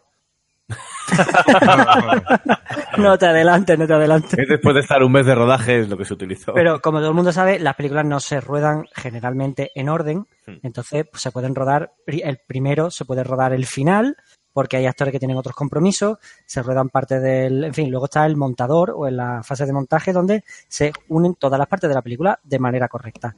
El tema está en que tuvo una gastroenteritis tan tan grande que perdió, eh, no sé, la, quiero decir la burrada de kilos, ¿alguien lo sabe? ni idea ni idea pues no sé si fueron 20 kilos, 25 kilos, 30 kilos, entre 20 y 30 kilos, Sí. entre grasa y masa muscular. Es, que, es que- que piensa una cosa, estuvieron grabando en la, en la jungla, pero no en un escenario, no, no, en la jungla. No, no, no, y, y por beber agua, que todo el mundo bebía agua embotellada, y el bueno de agua fue a un, a un hotel o una cosa así que estaba por allí y empezó a beber agua de allí. Claro. Entonces cometió el error de su vida y hay escenas en las que se le ve súper delgado y otras en las que se le ve normal, que de hecho son las del final, las que creo que, que se ve, está normal, está cachas y al principio de la película se le ve súper delgado. A mí aquí Arnold me flipa, está en estado de gracia puro, Es que yo solo veo un armario cada vez que lo veo. Hostia, pero es que está genial. Además, además es que es, es, creo yo, uno de los, mm, de los picos en la carrera de Schwarzenegger. Yo, además, el momento de que, no, no, no somos asesinos, y luego llega allí, tac, tac, y empieza a cargarse la peña, que, que- que hay uno, que, ver, hay uno pero- que, que lo empala con un cuchillo, tío. Él mata con justificación, ¿sabes? Que Sí, sí, no se lo pasa bien, ¿sabes? El tío, una sonrisa oreja a oreja. Tac Tac, que, que de Estados Unidos, fíjate que lo estuvimos comentando un día tú y yo, que Sí. nos dejamos cosillas de esta de traducción, que dice Nac Nac. Exacto. Knock, knock, que lo Knock, convierte en tac, tac. Tac Tac. Y dices tú, joder. No Qué tiene maravilla, sentido, pero bien, bien. No tiene ningún sentido. Otro que también estaba por ahí armando Gresca era el señor Jesse Ventura, ¿no? Vaya pájaro, Jesse Ventura, que interpreta a Blaine, el de la impaciente, que por cierto, no sé si sabéis cómo se llama la impaciente en versión original. Ah, me acuerdo que la vi hace poco, pero no, no me acuerdo cómo era. Era eh, The Old Painless, la indolora. Pero ¿qué, qué hacíamos con las traducciones? Claro, a ver, eh, la impaciente mola ¿eh, el nombre, pero la indolora Sí. también. Porque te pega, te pega tantos tiros que, que no te, ni te duele. Porque antes de que toques al suelo, eres pulpa. Pues, pues puedes empezar con el currículum de Jesse Ventura, que es casi más grande que el, que el finiquito de, de José. Bueno, eh, este tío, para empezar, era un ex marine. Y además el tío eh, tenía una chulería que llegó allí, porque claro, a todo el equipo, que esto no lo explicaba antes, a todo el equipo, John McTiernan dijo, estos son una panda de maricas, nos los vamos a llevar con un, con un instructor a medio de la jungla, los vamos a tener no sé cuántas semanas a pan y agua y a entrenar. Y estuvieron entrenando para meterse en el papel. Y el Jesse Ventura decía, esto es una chorrada, esto lo hago con la punta del lago. y luego, bueno, luego este tío, eh, que poca gente lo sabe, sabes que Schwarzenegger fue el eh, gobernador de California, ¿no? Pues había un segundo gobernador. Había un segundo gobernador aquí. Y ese. Ventura fue gobernador por Minnesota. Pero cuando se estaba haciendo la película. No, no, después, después. No, no, no. Después. Antes era actor, luchador de, de wrestling. Eh, eh, pro- hacía programas de radio. El tío, eh, vamos, era. ¿Qué tiene de gracioso ser luchador de wrestling? Es un oficio como otro muy- cualquiera. Sí, pero son cosas muy dispares. A ver, pasas de, de luchador de. Mira, de rock. Claro, pero ahí eres lucha- luchador de pressing K, digamos, y luego te metes actor. Pero aquí este tío es que, a ver, era eh, comentarista de, de eventos deportivos, combatiente, locutor de radio, presentador de televisión, es que No, no, veterano de la currículum- Marina. El currículum actor. es variado, ¿eh? Claro, gobernador número 38 de Minnesota, pero por favor. Por cierto, Vale, el. ah, este- Estoy por este bueno actor- la risita. Este Gracias. actor también sale, no sé si os acordáis, en, Perseguido, en The Running Man. Claro. Es como la mano derecha del, del Claro, director ese- del programa. eh, En teoría es el último que sale, que es el campeón de los campeones, al que nadie ha conseguido Es derrotar. verdad, tío, es verdad. Que es el lo que tiene como más honor, ¿no? Y al final le manda la Mm. mierda y tirado, ¿no? Si no me equivoco, es él, ¿no? Sí, que sí, hacen, sí, el hacen el montaje con, con Schwarzenegger en la lucha. Eh, En verdad, este le está pegando. Bueno, spoilers, ¿no? Se pueden decir. Ya Pues mira, muchos años. oh, O sea que sí. Joder, Hay- digo hay- yo. Hay una anécdota del, del rodaje que es que a mí me hizo mucha gracia cuando la, la, la vi, que se ve que el Ventura este era un flipado de la vida. Y entonces eh, se ve que Jesse Ventura, ya os digo, Blaine, oyó que le llegó la información de que el brazo del Schwarzenegger eh, medía tantos centímetros. Entonces él se, él se midió el suyo y se vio que su brazo era dos centímetros más grande que el de Schwarzenegger. Y menos mal que era el brazo. Y dijo, ¡buah, chaval! Tengo dos centímetros más que Mr. Olympia. Ese no sé qué. Entonces, ¿qué pasó? Eh, el Arnold, que ya hablamos en el especial de Terminator, que por cierto, si no lo habéis escuchado, ya estáis tardando, es un cachondo de la vida. Y entonces el tío lo que hizo fue eh, meter el bulo y extenderlo para que le llegara a él. Realmente no, no le medía más. Entonces eh, llegó allí con Jesse Ventura, se plantó con la cara y le dijo, "El- mi brazo me mide más que el tuyo, Arnold. Y dijo, bueno, nos, nos apostamos una botella de champán. Eh, se apostaron la botella de champán y resulta que Arnold tenía 6 centímetros más de contorno. Así que eh, Jesse Ventura se comió su orgullo y tuvo que pagarle además una botellita de, de champán al bono de Arnie. La verdad que Schwarzenegger es, su- es un cachondo de la vida. ¿eh? Además, hace poco ha salido una, entre- bueno, una entrevista, un pequeño reportaje con todo el lío este que tuvo con Stallone y, Sí. y demás. eh, ¿Será verdad eso que dice de, de la película de Alto mi madre dispara? Me, la- me lo creo, me lo creo, me lo creo. Es Cuadra mucho, eso. cuadra mucho con esta anécdota que acabo de explicar, ¿eh? Eh, Claro, Brujo, claro, Brujo, claro. cuéntala que a lo mejor no, la gente no la conoce. Ay, no, yo no me acuerdo muy bien. ¿Cómo era? Sí, que, que Arnold le llegó el guion y vio que era malísimo, vio, vio que era tremendo y que hacer la película era horrible. Hmm. Entonces eh, dijo que hizo correr, correr otro bulo, otro bulo. súper interesado en la película y que iba a pedir tanto dinero y pidió una pasta, pero una pasta, eh, digamos, un trillón de dólares. Así que le dijeron que no y buscaron al siguiente, que era Stallone. Pero hizo correr el rumor de, el rumor de que el, el guion era buenísimo. Entonces Sí. Stallone, sabiendo que la quería hacer Schwarzenegger por mucho dinero, porque iba a hacer un pelotazo, eh, dijo que sí sin leerlo. O sea, dijo de cabeza para adelante y la película fue el peor fracaso de Stallone y la peor película que ha hecho. Y todavía está riéndose Schwarzenegger porque cuando se enteró de que lo había aceptado, dice, entonces estaba en mi casa leyendo o me enteré de la noticia y dije, ¡Sí! Hijo puta. Mira, otra anécdotilla también que ahora me he acordado muy buena del rodaje. ¿Sabéis? Eh, Billy, el, este actor enorme que está interpretado por Sonny Landham, por cierto, candidato también a, a gobernador eh, por Kentucky, aunque este no, no llegó a serlo, y, y ex actor porno. Joder. Sí, sí, pues este tío, Sonny, Sonny Landham, Perdona, perdona, eso es lo que hacía en las películas porno, YouTube. Eso es lo que hacía. Joder.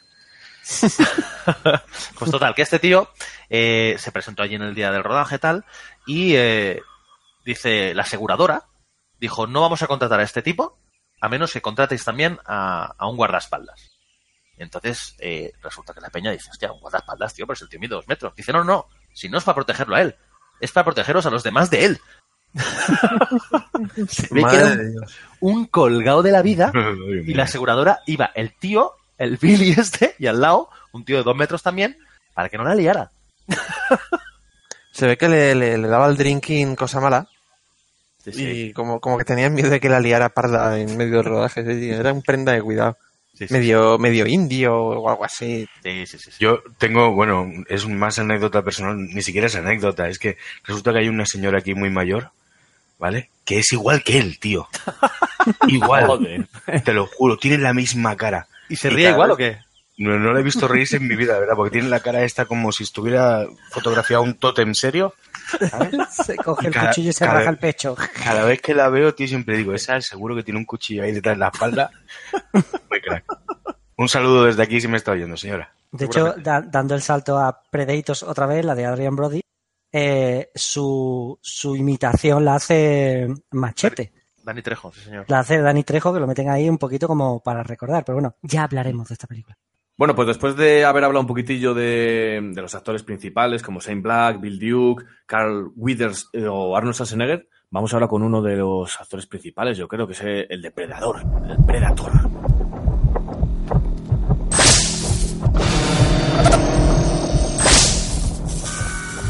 Brujo, espera, mira, mira qué tres punticos más graciosos me han salido en la cabeza, ¿lo ves? Mira, Cuidado, mira, eh, eh. ¡Hostia!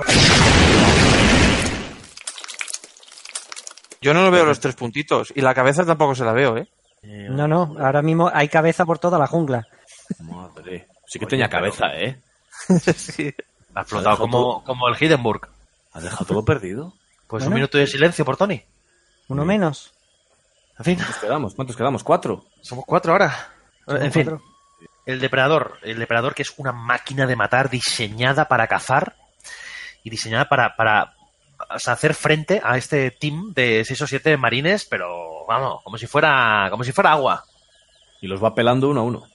No, y además un personaje que ahora conocemos a posteriori con el tiempo y sabemos pues que hay varias razas, digamos, varios Sí. tamaños, pero aquí era la primera vez que aparecía y bueno, se, se empieza a descubrir que, que es un, un, como dicen en la última película, que es de las pocas cosas que dicen correctamente, no es un depredador, es un cazador. Más que, más que razas, has dicho, eh, casi se podría decir rangos. Rangos O dentro de, de los cazadores. O sexo, ¿eh? También. O sexo. Según la historia, las hembras son mayores que los machos y son más grandes, cazan, o sea, son Eso más tirando por novela, ¿no? Novela y cómics. Novela y cómic, sí. Sí. Es que realmente aquí se crearon un personaje guapísimo, pero que era más sencillo de lo que luego mm, eh, devino, porque eh, luego se hicieron cómics, historias y tal, que ahora luego hablaremos un poquito de ello, pero aquí crearon un- eso, una máquina de matar, pero que tenía un código también, ¿eh? Era un bicho que, que no mataba solo, porque hay momentos que al que no va armado pasa de él. Sí. Sí, Porque además se ve como no, la- no supone, no supone ninguna amenaza, eh, paso de ti. Sí, es, es- es algo que amplían en, en Depredador 2 también, bastante. Exact- exactamente. Y- sí. y Al final, es como, al final final- es como, como un deporte para él. O sea, quiere, quiere Sí. cazar, pero quiere, Sí. quiere tener un reto. Tal cual, y, y en la batalla final eh, incluso se intenta igualar a su presa, quitándose pues todos los artilugios que tiene y diciendo, venga, tú contra mí y a, a Sí. puñetazos. Es un Son Goku de la vida, disfruta con el reto, disfruta con la pelea. Sí, sí, esto de ponérselo fácil le aburre. Sí, sí, por lo menos este que tenemos en esta película. Luego habrá otros un poquito más, Sí, correcto. más sucios, digamos, o más cobardes, por ejemplo. Por, por eso, en cuanto se desvirtúa este aspecto del depredador, creo que se desvirtúa en general una película de depredador. Al final, eh, como asienta en esta película, esto es por deporte. Y además es que lo dejan clarísimo. Además, la, la chica, la- el personaje de Ana, va muy bien para explicar precisamente esto, ¿no? Porque explica la leyenda del depredador que está en la jungla los años cuando hace más calor, que es cuando vienen. En las olas de calor. Exactamente. Que de hecho luego eso también se convierte en una constante en el resto de, de historia. Sobre todo en la, en la segunda que hace un calor, el verano más caluroso en los últimos no sé cuántos Ah, años, ¿no? Ahí está. Que por cierto, una curiosidad de- del actor que lo interpreta, Kevin Peter Hall, el tío medía 2 metros y 20, ¿sabes? Joder. 2 metros y 20. Hombre, es que lo ves al lado de Schwarzenegger y le saca una cabeza y media. Que luego es el piloto que les rescata en el helicóptero, porque McTiernan le moló mucho a este tío y dijo, yo quiero que se haga su cara. Y es el piloto final. Anda, mira. Le, le hace un pequeño homenaje. Que también fue el actor que interpretó al depredador en la segunda peli. Es el mismo. Sí, y poco después de grabar la segunda peli, el pobre murió de sida. En una Joder. transfusión, en una transfusión de sangre. Eh, sí, sí. verde. Sangre verde. Correcto. Sí, sí, sí, sí. Pues vaya. Y, por- y- y- y luego está la historia, perdona, de. Qué, qué tragedia, joder. Sí. Y luego está la historia de. Bueno, del diseño de Depredador, que sabéis que trajo mucha cola, ¿no? Bueno, en la, en la última película de. vamos al final de todo el cine, dicen. Cuando intentan describir al depredador, dicen que se parece a, Gu- a Guppy Goldberg. A, Gu- a Guppy Goldberg. O sea, te, te quedas loco. Sí, sí, pero- sí, dice, pero ¿cómo es? ¿Cómo es un extraterrestre? Dice, pues se parece a Guppy Goldberg. Se quedan tan, an- se quedan tan anchos. Se quedan tan anchos. No me quiero enfadar ya. Pero sabéis que. Por eso os decía al principio que McTiernan eh, a veces tenía cosas un poco de que iba sobre la marcha. Eh, yo vi una especie como de documental de making of que explicaba que cuando llegaron allí el tío. Bueno, va, que tenemos que grabar con el, con el bicho, con el monstruo.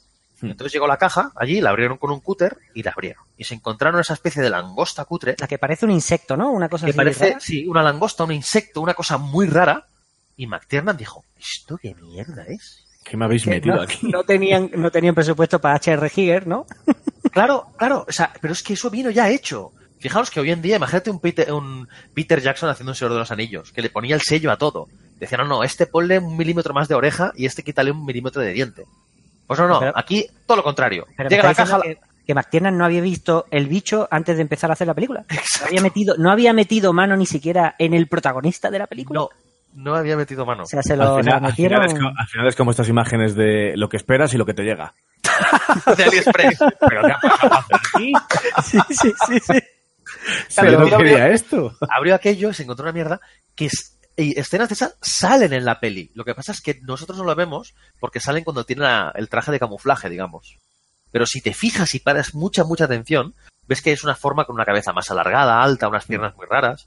Aquello vieron que no funcionaba de ninguna forma. Y de hecho, que esto es una cosa que sabe mucha gente, ese traje, que lo, lo devolvieron después de, de grabar dos tomas literalmente, eh, ¿sabéis quién iba dentro, no? De ese trajecito. Sí. Ese señor El- francés. El belga, belga, Ay, perdón, belga, sí, sí. el belga Jean-Claude Van Damme. Jean-Claude Van Damme, que lo, Sí, lo sí, sí. ficharon ahí por decir, venga, va, que vas a hacer una peli de acción. El tío tampoco sabía que iba. Le metieron el traje ese en medio de la selva de México, con el calor que hacía, A hacer el, salto. el- el ridículo. Y dijo, mira, chicos, aquí os quedáis. Y se piró. Es que es como si, si Ridley Scott hace Alien y, y no sabe qué Alien, cómo es el Alien, ni, ni sabe nada. O sea, Por es- eso os es digo de John Es que... alucinante. Lo tiene todo bien hilado. Sí, Pues sí, mira, ahora, que, ahora que hablas de, de Alien, eh, una comparación que siempre me, me ha hecho gracia. Bueno, no, no me ha hecho gracia, me resulta curiosa. Y es que en Alien nunca, nunca, se- casi nunca se le ve a- al Alien entero hasta el final de la película. Bueno, recurso también de, de Recursitos, que el, el tra- traje o el alien no era del todo eh, bien, he- no estaba del todo bien hecho y Claro, al claro, final lo pero que deciden refiero, al es final es, es lo de lo de suspenso, o sea, tener ahí al espectador eh, que esto no sé muy bien qué está pasando, está muy claro, le sale bien Pero porque solo se ve la cabeza o Claro. la cola o nunca se ve Claro. completo. y el completo se ve al final de la película. Y aquí en Depredador hace McTiernan hace un poco lo mismo, porque hasta mediado de la película no ves a- al depredador y no le ves entero. No lo ves, no lo ves. Ves No lo ves, no lo los ves entero, no, no, sí, cuando- y sobre todo eh, creo que es la escena cuando se está curando la herida, Sí. que mete ves- el grito. Ahí es la única vez que, que le ves un poquitillo. Le ves trozos, pero te lleva la máscara, ¿eh? Sí, exactamente. Sí, y se la juega para mí al final con lo de la máscara. Se la juega al final porque no tenía ninguna necesidad de, de quitarle la de máscara. dar su aspecto. Claro, no tenía ninguna necesidad de que, de que viera qué preciosidad, ¿no? Qué, Hostia, pero es que qué- está muy qué guapo el diseño, ¿eh? Que por cierto, Sí, sabéis sí. que- quién lo hizo, ¿no? El diseño ese. Stan ¿no? Winston. Winston, Stan Winston, Winston. eh, Stan pero, Winston, sí. pero ¿sabéis quién, quién le dio ideas? Vamos a volver por tercera vez al, al nombre. James Cameron. Siempre está metido en todo. Sí, es que se ve, explica Stan Winston que iban en un avión, iban a Japón, no sé dónde coño iban, y, y el tío estaba haciendo los dibujos, Stan Winston, y Cameron estaba sentado al lado, y estaba haciendo las caras y tal, y le dijo James Cameron, siempre he querido ver un bicho que tenga mandíbulas. Y el Stan Winston dijo, ah, bueno, ya que lo dices, y pam, y le dibujó las mandíbulas, y así se quedó. Sí, sí, sí. Pues dos arriba y dos abajo. Pues sí, sí, para, para mí se la, se la juegan porque le da brutalidad, pero le quita un poco de misticismo. Pero bueno, se ha convertido al final en un icono y bien por ello, pero para mí se la jugaron. Yo soy el director y viendo cómo lo tenía hilado todo John McTiernan, pues con máscara hasta el final, vamos. Pero, Sí, a, mí bueno, me, al a final- mí me da mucho más, mucho más miedo, mucho más peligro con máscara Sí. que, que sin ella. Cuando se la Y quitas... mm, bueno, sobre todo sí, va, sabiendo que la máscara, como veremos en la última película, que no me quiero enfadar, eh, es mucho más importante para, para un depredador de lo que parece. Que Lleva la NASA en el casco. Ah, ahora... ahora que dices eso, ahora que dices eso, eh, recordad, estamos en 1987, ¿vale? El ordenador lo, lo conocen eh, los ricos Ahora, de, Silicon, ahora mismo. No, de no. Silicon Valley. Sí, sí, no, no, ahora estamos. Coño, nos Ah, está eh, siguiendo el ah, depredador. Perdona, pero es que... ah, espérate. Un mosquito. Ahí está. Hemos viajado al eh, tiempo, eh, El tema de, la- de las escenas hechas por visión estas de térmica, ¿no? Que la vemos y dices, vale, ¿no? Y además que es una sí, seña, seña identitaria ya de las pelis. Eh, Bueno, de casi todas las pelis. No me quiero enfadar. de casi todas, correcto. No me Te quiero vas a enfadar. cuando lleguemos a la última, pero No me bastante quiero lo estoy enfadar. Pues Pero bueno, este, este tema de, de la cámara, no os tenéis ni idea de lo elaborado que llegó a ser. Porque lo que hacían era, ellos tenían una cámara normal y corriente y una cámara térmica. Las ponían una al lado de la otra. Entonces, grababan lo mismo y lo que hacían luego, porque claro, tú cuando grabas el bosque, lo único que se, que se que sale con colorcitos de calor no son los humanos, porque todo Claro. tiene calor. Claro. Estás en la jungla, tiene que haber Claro. ahí bichos y de todo. Pues claro, ¿qué hicieron? Cogieron a los, a los seres humanos, digamos, los recortaron y los pegaron a la misma toma grabada con la cámara normal. Que habían, que luego coloreaban de azul. Claro. Para darle un tono frío. Sea, Por eso, un tiene- por eso trabajo- cuando van corriendo y demás tienen esa, esa forma que no es eh, del todo completa. Claro, es que había un trabajo detrás de cada escenita de esas, cada escena que a lo mejor duraba 30 segundos, estaban horas y horas de rodaje y trabajo de. Trabajo artesanal que ahora se haría de otra manera y esta vez... eh, bueno, ahora se haría de otra manera, no. Ahora no se haría, pero no me quiero enfadar. Pero eh, se De hace hecho- de manera, de manera artesanal, vamos. de Porque hecho, la- hasta el sonido característico de ese... Que, que ya hemos escuchado, por cierto, antes, cuando... eh, por cierto, un trozo de cabeza por aquí. Em, Yo me sigo quitando, me sigo quitando trozos de seso. trozo de cabeza, ¿no? Eh, ha llegado al océano. Em, pues ese, ese sonido característico se ha vuelto icónico en todas las películas, excepto en una, me- no me quiero enfadar, pero bueno. Por cierto, eh, esta película recibió una nominación al Oscar, que fue precisamente por los efectos especiales, que no ganó, pero estuvo nominada, sí, sí. Bien merecido, bien merecido. Esa nominación.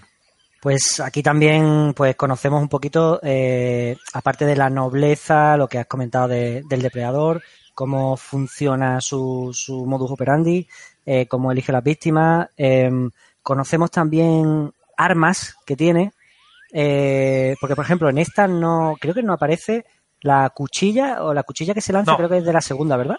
Sí, sí, correcto. segunda? La- la Aquí cuchilla, conocemos- el, el- el frisbee este no sale aquí. Eso, el rayo del hombro, digamos, sale el cañón del hombro izquierdo, ¿vale? Vamos a especificar esto.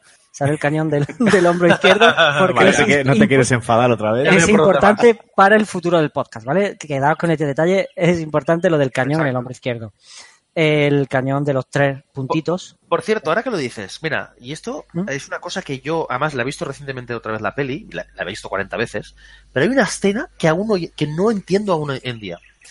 El tío lleva en el casco, lleva las tres luces que son como el punto de mira, y en el hombro lleva el cañón, láser ese, ¿no? De plasma o llámalo como quieras. Cuando matan a Blaine, el tío recibe como dos tiros. El primero es una especie como de escupitajo raro, porque no hay explosión, ni hay tiro, ni hay agujero, y el segundo ya le pega un pepinazo de plasma y le hace un agujero en el pecho. Como la señalización, ¿no? Con uno lo señala y con el otro lo dispara por detrás. Sí, pero eh, cuando le dispara ese primero, es como una especie de escupinajo, muy raro. Sale como sangre. Una, Sí, sí, como una sí. pequeña señal. Y luego ya el pepinazo. Claro, entonces No, no, nunca he es sabido que- si es es que creo- dos tiros o algo... No, no. Creo que lo que le lanza, o se ve en la película, pero todavía no. Es como un arma que no se, ha- no se ve a posteriori del depredador. Eh, está el cañón azul y lo que parece que le dispara es una especie de, de bala perforada que le hinca en el pecho y le explota de dentro. Si es que sale volando el corazón, tío. Claro, es que es algo que le, le introduce en el pecho, se lo dispara, una especie de proyectil, y luego explota dentro, como digamos la, el, el rifle de que disparan contra el T-1000, que le dispara y explota luego. Sí, sí, sí, sí. Pues algo parecido, pero es que esa arma o esa manera de matar no se vuelve a ver nunca más en las Por eso, por eso que me, me extrañó mucho. Sí, sí, sí. Entonces Y se esa- hizo. Y esa muerte, por cierto, que da luego a una de las mejores escenas que posiblemente sea mi favorita. La de la de- deforestación, la de ¡Contacto! Y dejan aquello que parece el, sol- el solar del Doraemon, que ahí se pueden abrir eh, se- seis Carrefour, Es que van seis llegando, Carrefours y dos al campo. Van llegando, pero sin saber. Y dice, ¿estás disparando? Yo también. Llega otro. No sé qué estáis haciendo, pero yo me, Además, me uno. además, además Pa, pa, pa, vacían, vacían cargador, vuelven a cargar, vuelven a vaciar cargador. Pero es que los que van llegando no saben ni a qué cojones están disparando, pero dicen, bueno, mira, yo, me da igual, tío, yo, yo el también. depredador, el depredador se ha ido hace media me hora. Y termina la escena y sigue el, el pavo con el dedo pinchando la. Sí, sí. y, no, y no para. Y no para, no para. Pues des- Hubiera estado bien que se, se hubiera terminado la escena de ¿a qué estamos disparando? esta, Que no. esta escena, A esta escena también nos muestra también otra cosa muy icónica del depredador, que es que tiene sangre verde fluorescente. Se da cuenta la, la chica, se da cuenta, no es cerveza, como dijo Javi, es sangre verde. Llega. La frase que te, te la voy a. Sí, sí. Sí, sí. Ponla, ponla, por favor. O acabamos con él ahora, o no quedará nadie para subir al helicóptero. Hay algo más. Cuando murió el hombre grande, seguramente le hirieron. Había sangre suya en las plantas. Si sangra, podemos matarlo. Ahí se dan cuenta de que pueden hacerle frente a Predator, o eso creen ellos. Porque la verdad es que solo, bueno, otra escena que me flipa también es el, el Billy cuando se, que yo nunca entendía el chaval, ¿no? Que, le- que decide ya inmolarse. Porque dice, mira, este tío, que es la selva y viene a por mí, no puedo con ella. Sí, sí, Que de hecho no se ve cómo muere. No, no, se Se oye le su grito. escucha de gritar, se le escucha de gritar de lejos y los demás van corriendo, los demás quedan y, ya. creo, y creo que luego sale la escena de cómo le arranca la, col- la columna y tal. No, no, lo, lo que hace es que se oye un grito. Cuando ya han huido Schwarzenegger con Poncho y la chica, se oye un grito ¡Ah! porque se ve que al Billy lo ha destrozado. Sí, pero es verdad que alguien le arranca la columna y se ve un árbol, ¿no? Sí, Se ve Pero eso es, eso creo que es al cadáver de, puede ser que al de Hopkins o al de Hawkins, Blaine. o uno de estos. Sí, uno de estos. Sí, sí. El de Hopkins o el de Blaine creo que es. Uno de ellos. Pues sí, creo que aquí también aparece por primera vez eh, la lanza, ¿no? ¿Puede ser? No, en esta no, es en la segunda. la lanza. También la segunda, la lanza y la cuchilla. Bueno, Sí. pues entonces quedaría solo la, el, el brazal. El brazal, sí, sí. El brazal que es donde tiene el kit médico y la bomba nuclear. Exactamente. Pues ese. Hay una escena, hay una escena que me llama la atención, que a ti también seguro que te llama la atención, Santi, por, por el tema de las traducciones, de ver las películas en versión original o dobladas, que es cuando están, ya sabes por dónde sí, sí, sí, ya te veo de lejos. Están preguntando Schwarzenegger, pregúntale si conoce a- o algo así. No, ¿conoce esto?". pregúntale qué ha visto. Pregúntale qué ha visto. ¿qué- Pregúntale qué ha visto. Y le dice Hawkins, ¿qué has visto? Se lo dice en perfecto español, claro, si lo ves en español, se lo dice en perfecto español. He visto esto y le contesta otra vez. "Eh, eh, dice que ha visto esto y digo, joder. Hay una escena, hay una escena igual en, en todo. Bananas. Cuando bajan del avión y están el, el Woody Allen, que se supone que es cubano, y, tienen un intérprete, y entonces está preguntándole a Woody Allen, hablando en inglés, y el intérprete hablando en inglés también. Y al, fin- al final vienen dos tíos con una red y se lo llevan a, un- a un psiquiátrico. Es muy grande. Siempre, siempre hemos dicho que, que veáis las películas en versión original por estas cosas. Son pequeñas gracias, Claro. pero sí, hay que ver las películas Que en por cierto, eh, en la versión original, Dillon habla, habla español con la chica y no habla nada mal, ¿eh? La verdad, me quedé bastante flipado. Sí, sí, habla en español con ella. Que la chica habla inglés en todo momento, pero no le da la gana de hablar porque la tienen ahí de rehén, coño. Está, está secuestrada, básicamente. Tam- También tenemos la característica de, bueno, el, el idioma, porque se ven los caracteres de Predator que se han hecho también famosos, se, han- se, Sí. se reconocen, vamos, lo- esos caracteres rojos. Y, y el, bueno, el, el clímax final es cuando, sin querer, Schwarzenegger descubre que lleno de barro, o de lo que sea, porque no estamos seguros, ¿no? Eh, lleno de barro o reduciendo su temperatura corporal, no puede verlo. Le hace el 13-14. Entonces, una claro, especie, sí, una y con eso de empieza el juego de ahora voy a ser yo el que te va a cazar a ti.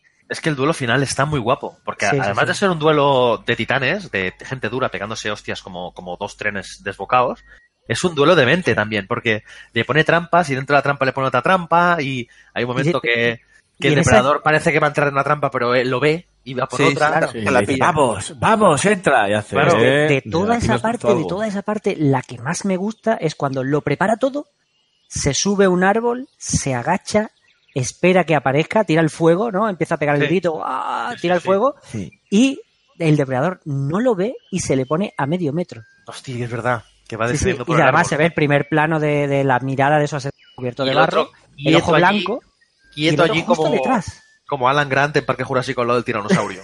y esto Sí, sin sí. respirar. Muy buena. Y de hecho, bueno, se terminan respetando los dos, que es lo que dice Sí. de la nobleza, se terminan respetando y al final pues pegando a, a mamporros, como quien dice. Y acaba pues hecho un cromo, ¿no? El depredador. Y, y, y Schwarzenegger también. Sí, sí, bueno, pero el otro un poquito más, pla- más plano. Un poquito también. Pero fíjate que en la última escena, eh, el mismo Schwarzenegger lo que dice es del reconocimiento. Le va a chafar la cabeza con una piedra y decide no hacerlo. Sí, Porque, porque ya lo ve acabado. Está hecho esta. sí, sí, sí. está No hace falta, no es Que a, lo mejor, que a lo mejor también te digo, le habría convenido chafar la cabeza con la piedra. Porque el viaje que le pega a la selva, También, ahora también mismo te digo- haya ido do- dos rascacielos. Es el viaje equivalente al mismo que mete Rambo en, Exacto. en la suya que dices, vaya pepinazo que ha soltado. esa, esa nobleza de igual. no pegarle con la piedra en la cabeza al depredador no la muestran en una película de la que no me quiero enfadar. Pero bueno, hablamos más adelante. Adelante. Más Es, adelante. es promotor inmobiliario el, el depredador. Primero con, cuando empiezan a ametrallar la selva dice, no, no, yo quiero más. Porque aquí tengo que poner el estadio del Santiago Bernabéu, que lo quieren renovar. Pues ahora lo voy a, re- a reventar. Primero tengo que defo- deforestar todo esto y luego ya lo, lo edifico todo. Qué grande es esta peli, ¿eh? Esta peli, por Pues- cierto, a nivel de taquilla, eh, fue un éxito total, ¿eh? O sea, costó 18 millones y recaudó casi 100. Puf, ¿18 millones solo? Sí, Y casi 100 te iba a decir yo, comparado con, con los, con los números que se manejan. claro, ahora, ¿eh? no, pero entonces, claro, estamos hablando de los 80, ¿eh? No es lo mismo que ahora. Claro, Y- claro. Y es una peli para mayores de 18. Claro, y, exactamente. Y aparte de todo, o 18 millones de, de dólares, una película hoy en día de estas características no te cuesta. Te cuesta muchísimo más. esta Sí, película sí tuvo una, digamos, una, una publicidad acorde a lo que a lo que requería. Schwarzenegger ya llamaba mucho, ya llenaba salas de, de cine. Eh, una película de acción, Comando gustó, y esta película de acción, encima metemos un bicho que va por ellos y tal. La verdad es que el tráiler no está mal para la época y te deja con ganas de querer ir a verla. Por cierto, Comando, porque es comando. Es una mierda, es como el sombrero en picador. Comando es una Pasa- película de, se- de serie B prácticamente. Pasa es que es tan divertida. Serie B, es serie Claro, Z por pero lo menos. tiene tantos chascarrillos es eh, yo creo que la película que, que casi más chascarrillos suelta Es- es porque es muy divertida, pero es que es horrible. Pero bueno, Era lo que se esperaba de ella. Punto y final. pues justo después de, de todo esto podemos ver la escena que comentaba antes de la presentación de todos aquellos que han caído durante la película y o todos los actores principales pues saludando a cámara de buen rollo vale sí, señor. Así que es muy, muy, muy divertida esa última escena después de toda la tensión de la última media hora final, porque es bastante tensa y además ah, terminan en un helicóptero eh, bastante chafaos después de una explosión nuclear sin nevera de por medio, ¿vale? y, y sobreviven eh, la chica y, y él. Pues sí, sobreviven y ya te digo, tardaron tres años en hacer una secuela. Sí, que por cierto, en todas, en todas, sin excepción, eh, se, ha rumor- se ha rumoreado que aparecía eh, Arnold Schwarzenegger en el mismo personaje. Pues de eso nada, todas, nada. Incluida la última, esta de la que no me quiero enfadar. Pues una pequeña pausita hacemos aquí, vamos a poner una escena de la película y volvemos, pero pasamos del séptimo arte al noveno. Aquí estamos de nuevo, hermano. Solos tú y yo.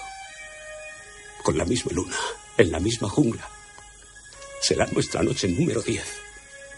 Todo el pelotón, 32 hombres hechos picadillo y salimos andando tú y yo solamente. ¿Te acuerdas? Por encima de ellos. Sin un arañazo tan campante es quien fuera el que te mató. Sé que volverá y cuando vuelva grabaré con un cuchillo tu nombre en su cuerpo. Le sacaré la piel a tiras con tu nombre. Y bueno, lo que hablábamos antes, ¿no? A, a partir de todo el tema este de la película de Depredador, se empezaron a generar, bueno, vieron ahí un nicho de mercado y empezaron a generar historias en, principalmente en cómics. Luego se hicieron novelas y mucho más tarde videojuegos. mucho más tarde no, pero bueno, a finales de los 90 ya empezaron con los juegos. Y hay un, hay una, un cómic que creo que es bastante importante de la serie Nostromo que se llama simplemente Depredador, aunque luego se editó bajo el nombre de Depredador eh, Jungla de, de- de Cemento. De Ah, de, de as- Sí, de asfalto es. concrete- Ah, en, inglés es Concrete, ¿no? Pues no, no sé cómo lo Sí. hicieron en español. En español se quedó sin, sin título, se quedó con Vale, Predator, pues, sin más. Pues Predator, esta, sin más. este cómic, esta- a mí me encanta, es uno de los cómics de mi infancia. Son cuatro números cortos de veintipico páginas, en los que básicamente la historia es que el hermano de Dad, de, de Dutch, de Schaffer, es un detective de policía de Nueva York y es un verano muy caluroso y, y, bueno, eh, de repente empiezan a atacar los depredadores a la ciudad de Nueva York porque ahí ven que hay mucho asesino, de hecho hay alguna escena en la que pues eh, atacan a un grupo de, de- traficantes y tal, y eso directamente, al final el concepto de esa peli era eh, la batalla del depredador contra un tipo duro como el hermano de el, hermano mayor encima de de Dutch Schaffer en, la, ci- en la ciudad. Simplemente era trasladarlo a la ciudad. Y eso directamente, que fue el primero de los cómics o la primera historia alternativa a la película del 87, Sí, en en el 89. Exactamente, salió, dos años 89-90, justo antes de la película de Depredador 2, eh, fue básicamente en lo que se basó Depredador 2. Lo que pasa es que, en mi opinión, Depredador 2 lo, lo trasladó de forma mm, horrible. Y, pero básicamente tiene escenas calcadas del cómic Depredador 2. Sí. Además es que era- iba a ser una... Vamos, que está cogido casi como una secuela directa. No, no, es directa. Los personajes eh, son, están relacionados. Sale el General Phil, que es este general que sale al principio eh, de Depredador 1 y es el que un poco el que lleva eh, pues una especie de, de estrategia también por ahí con los depredadores que van a la ciudad. Ya os digo que hay escenas como el, el ataque inicial eh, con el enfrentamiento inicial de Depredador con un grupo de, de kinkis o una, una escena que, que ocurre en el metro eh, que, que en la película me parece ridícula, pero bueno, también pasa en el cómic. Y hay bastantes escenas eh, muy, muy, muy parecidas. Ya os digo que fue las, el, el cómic es la semilla de lo que luego se fue generando en infinidad de cómics que han incluso eh, sentado canon. Estaban pensados como muchas muchas miniseries, cada una con un equipo creativo. Y ese, eh, el que comentas tú ahora, el de Concrete, Concrete Jungle, que aquí en España se llamó sin más Predator, estaba escrito por, si no recuerdo mal, Mark Verheiden, que es guionista, entre otros, de La Máscara y Time Cop. Coño. Pues el, eh, y ese cómic que comentas también tuvo dos continuaciones, o sea, do- como dos especies de secuelas. Una en el 91, que se llamó Predator Guerra Fría, Cold War, y esta vez estaba, ya que hablamos tanto de, la- de, la, de que los Predators vienen en, en olas de calor, aquí esta vez está ambientado en Ah, Siberia. coño. ¿Quién me has dejado ahora? Picueto. Ahí, ahí. Yo me acuerdo que, Y luego cuando- tuvo- per- perdón, cuando leí el cómic, eh, Sí, sí. me imaginaba el- al hermano de Dutch interpretado por Thomas Jane. Lo, lo tenía en mente así, como, como que No, era no, actor. Es, es eh, o sea, el hermano es él en rubio. Sí, sí. El hermano es exactamente. Y además, eh, lo bueno es que no tiene nombre, es el detective Schaffer. Ya está. y sale, además, sale con un, un compañero, un compi, que es, Sí, que es, es que tiene rollo Buddy Movie también. Es que es de Buddy Movie, porque el compañero es la hostia. El Rasher o Rashe, no me acuerdo muy bien cómo Que, se que llamaba. lleva un- una gorrita, ¿no? O algo así. no, no, que tío con, con bigote calvo, con un barrigón, que la va ¿Sí? liando parda también. Sí, sí, sí, él desde... Porque, bueno, en, el cómic, el hermano de, de, de Dash, joder, Dutch, también se va a la jungla de- de- del país este centroamericano, vuelve, bueno, tiene unos follones que no vea. Y el otro se queda en la ciudad también partiendo, partiendo la pana. Yo la verdad es que lo recomiendo mucho el cómic. Luego también en el 96 vino otra continuación, también con el, con el mismo equipo, con Mark Verheiden, y se llamó Dark River. Y ahí, para que veáis cómo, cómo estaba unido todo, porque iba a ser una secuela y todo eso, aparece aquí el primer depredador. ¿Y qué más? ¿Qué más? ¿Qué más nos trajeron? ¿Qué más? Luego estuvieron 10 años haciendo, ya no, no hicieron mucho como él solo, o sea, solo centrado en el depredador, sino que hicieron muchos crossovers.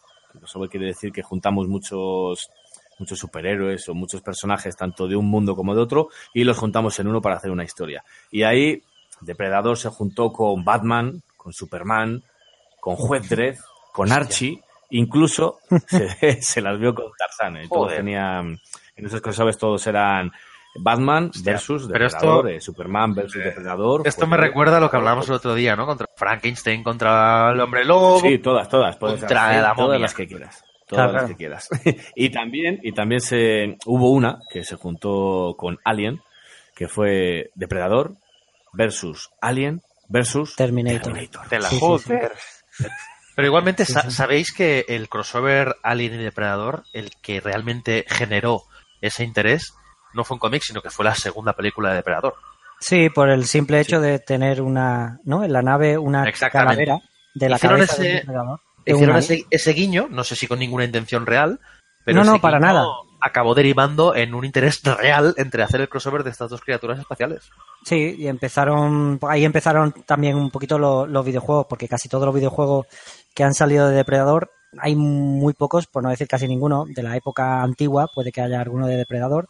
Hay un, hay un casi beat'em up de estos que, que avanzas Sí, lateralmente. pero es Alien versus Predator, es uno de los más conocidos. Ya ese es Alien, pero me refiero que no hay un juego solo de Depredador, Ah, vale. que todos han aprovechado el binomio Alien y Depredador para Sí. ponerte, eh, ya sea en Alien versus Predator, por ejemplo, en el que tienes tres personajes a elegir, pues el, Hostia, el el Colonial Marine, Ese estaba muy eh, guapo. que viene a ser el personaje más divertido de, de jugar, Sí. porque claro, te enfrentas a depredadores, sobre todo a Alien, y tiene pues el rollo de, de- de- del marine que con el radar de Alien y.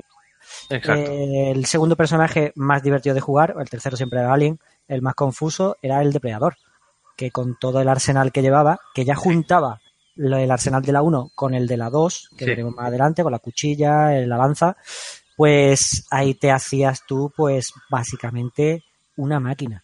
Entonces, Sí, después de jugar la campaña, que la- en lo suyo era hacerlo en el orden de primero Marine, luego Depredador y luego Alien, y al jugar como Depredador te sentías Dios. El, el Alien era un poco aburrido jugarlo, ¿eh?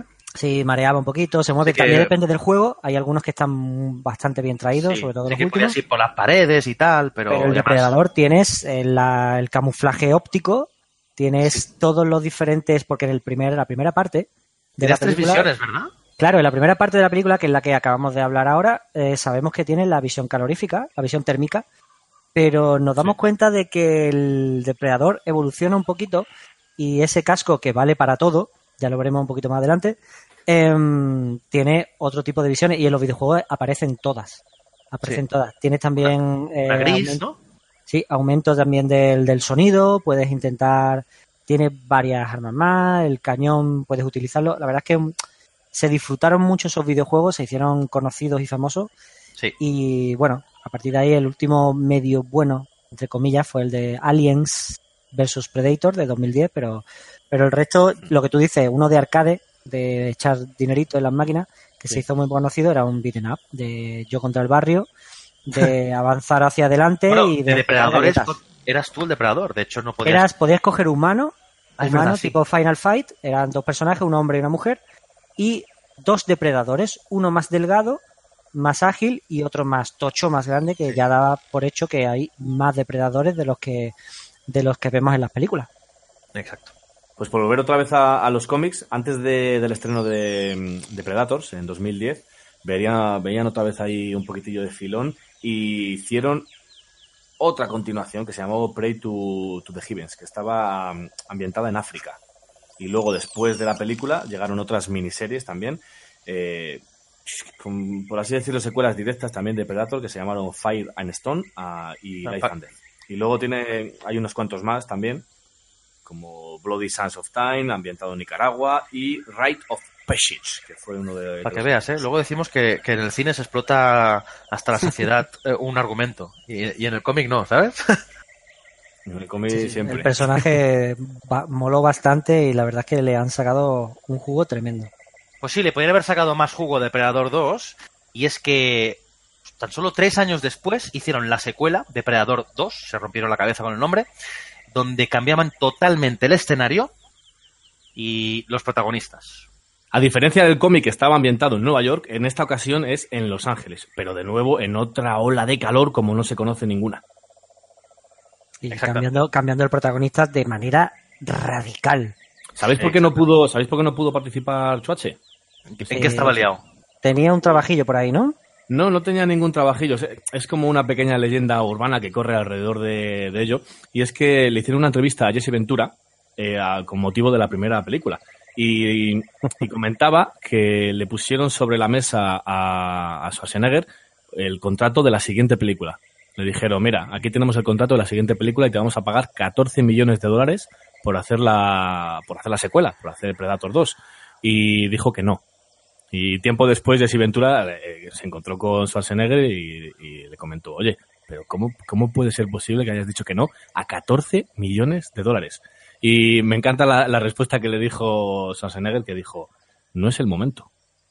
Joder. No es el momento de, de recibir 14 millones de dólares. Yo creo que sería que no es el momento de, de pensar en secuela. Primero, mira a ver cómo va, cómo va a acabar esta película y luego ya si quieres pensamos secuelas, trilogía, pentalogía, lo que quieras. De todas formas, bueno, pero ¿eso se lo ofrecieron con el proyecto ya de la 2? ¿Pensado o no? No, no, no. Ah, vale, vale. Porque, porque de ahí, de Schwarzenegger a Danny Glover, madre mía, el director de casting, ¿eh? Hay 14 millones de diferencia. Ahí está. Fíjate que al final eh, lo protagoniza Danny Glover, que básicamente es el Murtaugh de Murtaugh del arma letal. Hmm. Pero, claro, yo ya os lo dije hace un ratito, eh, esto en teoría tiene toda la pinta de ser una adaptación del cómic, del primer cómic que se hizo de Depredador. Y el protagonista es eh, básicamente Schwarzenegger, de nuevo. Ya, te- os- digo- es el hermano, pero es Schwarzenegger.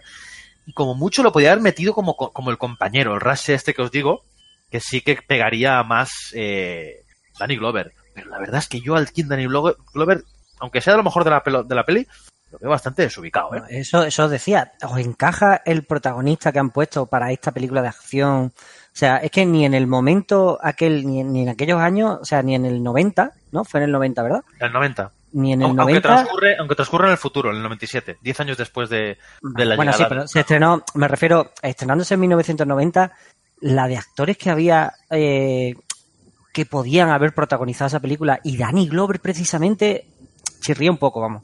Sí. Lo que, lo- claro, pero eh, chirría Danny Glover como protagonista, pero parece que se gastaron más lo- los cuartos en los, en los secundarios, porque estaba también por ahí Gary Busey, Bill Paxton y. Bill Paxton, sí, sí. y, cómo no, María Conchita Alonso.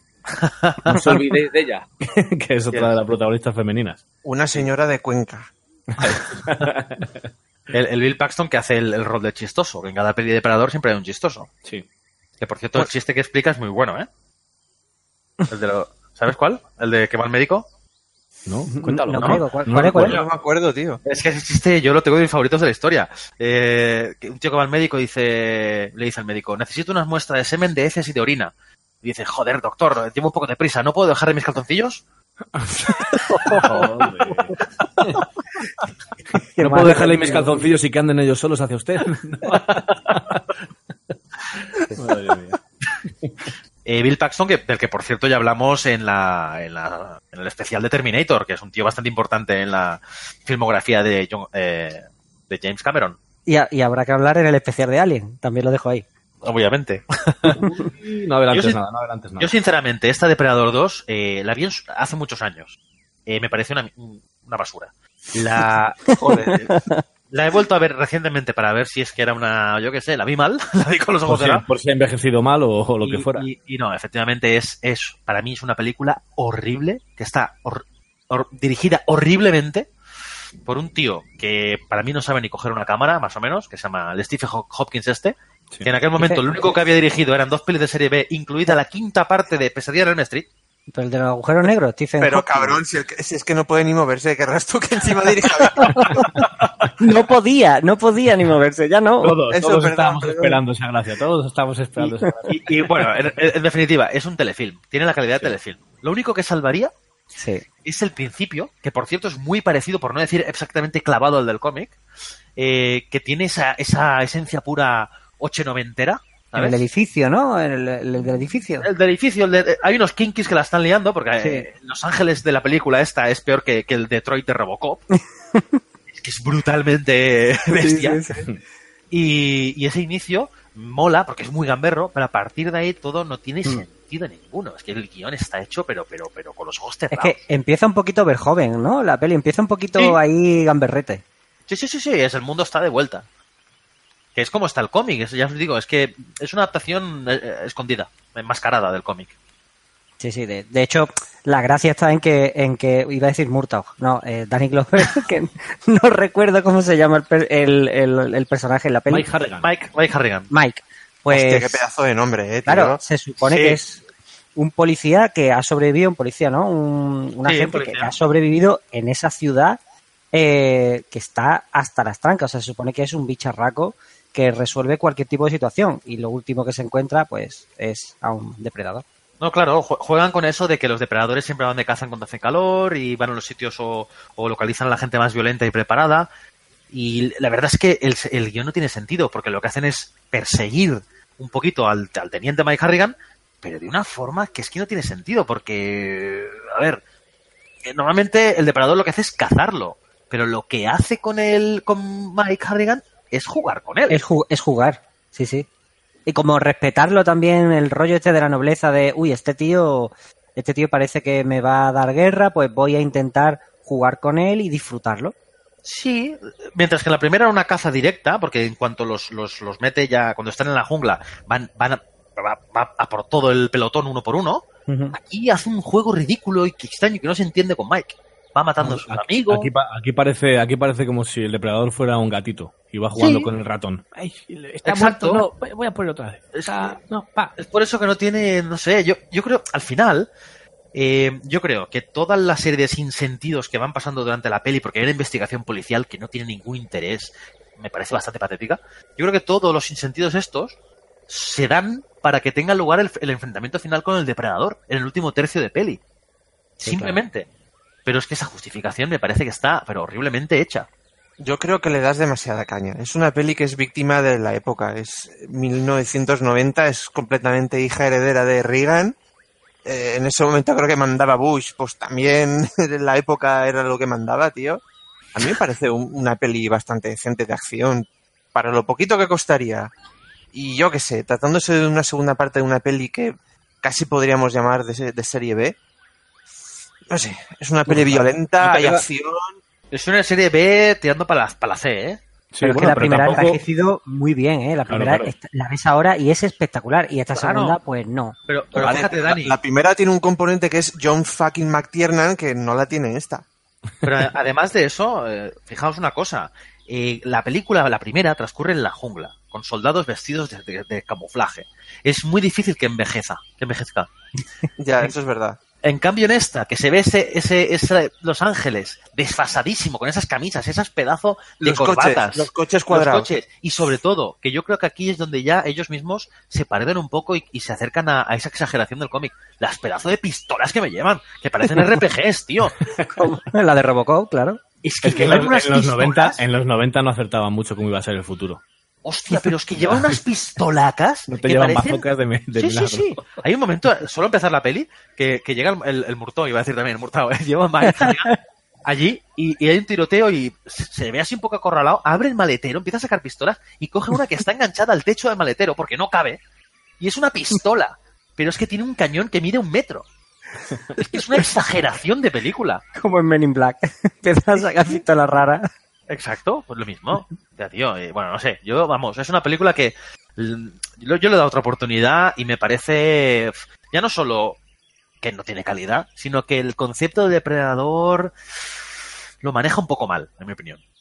Porque No, eso, es de- eso- eso de las que típicas que te dejas y, y por curiosidad te la ves un rato en la tele, pero no te la pones a conciencia de decir voy a disfrutarla.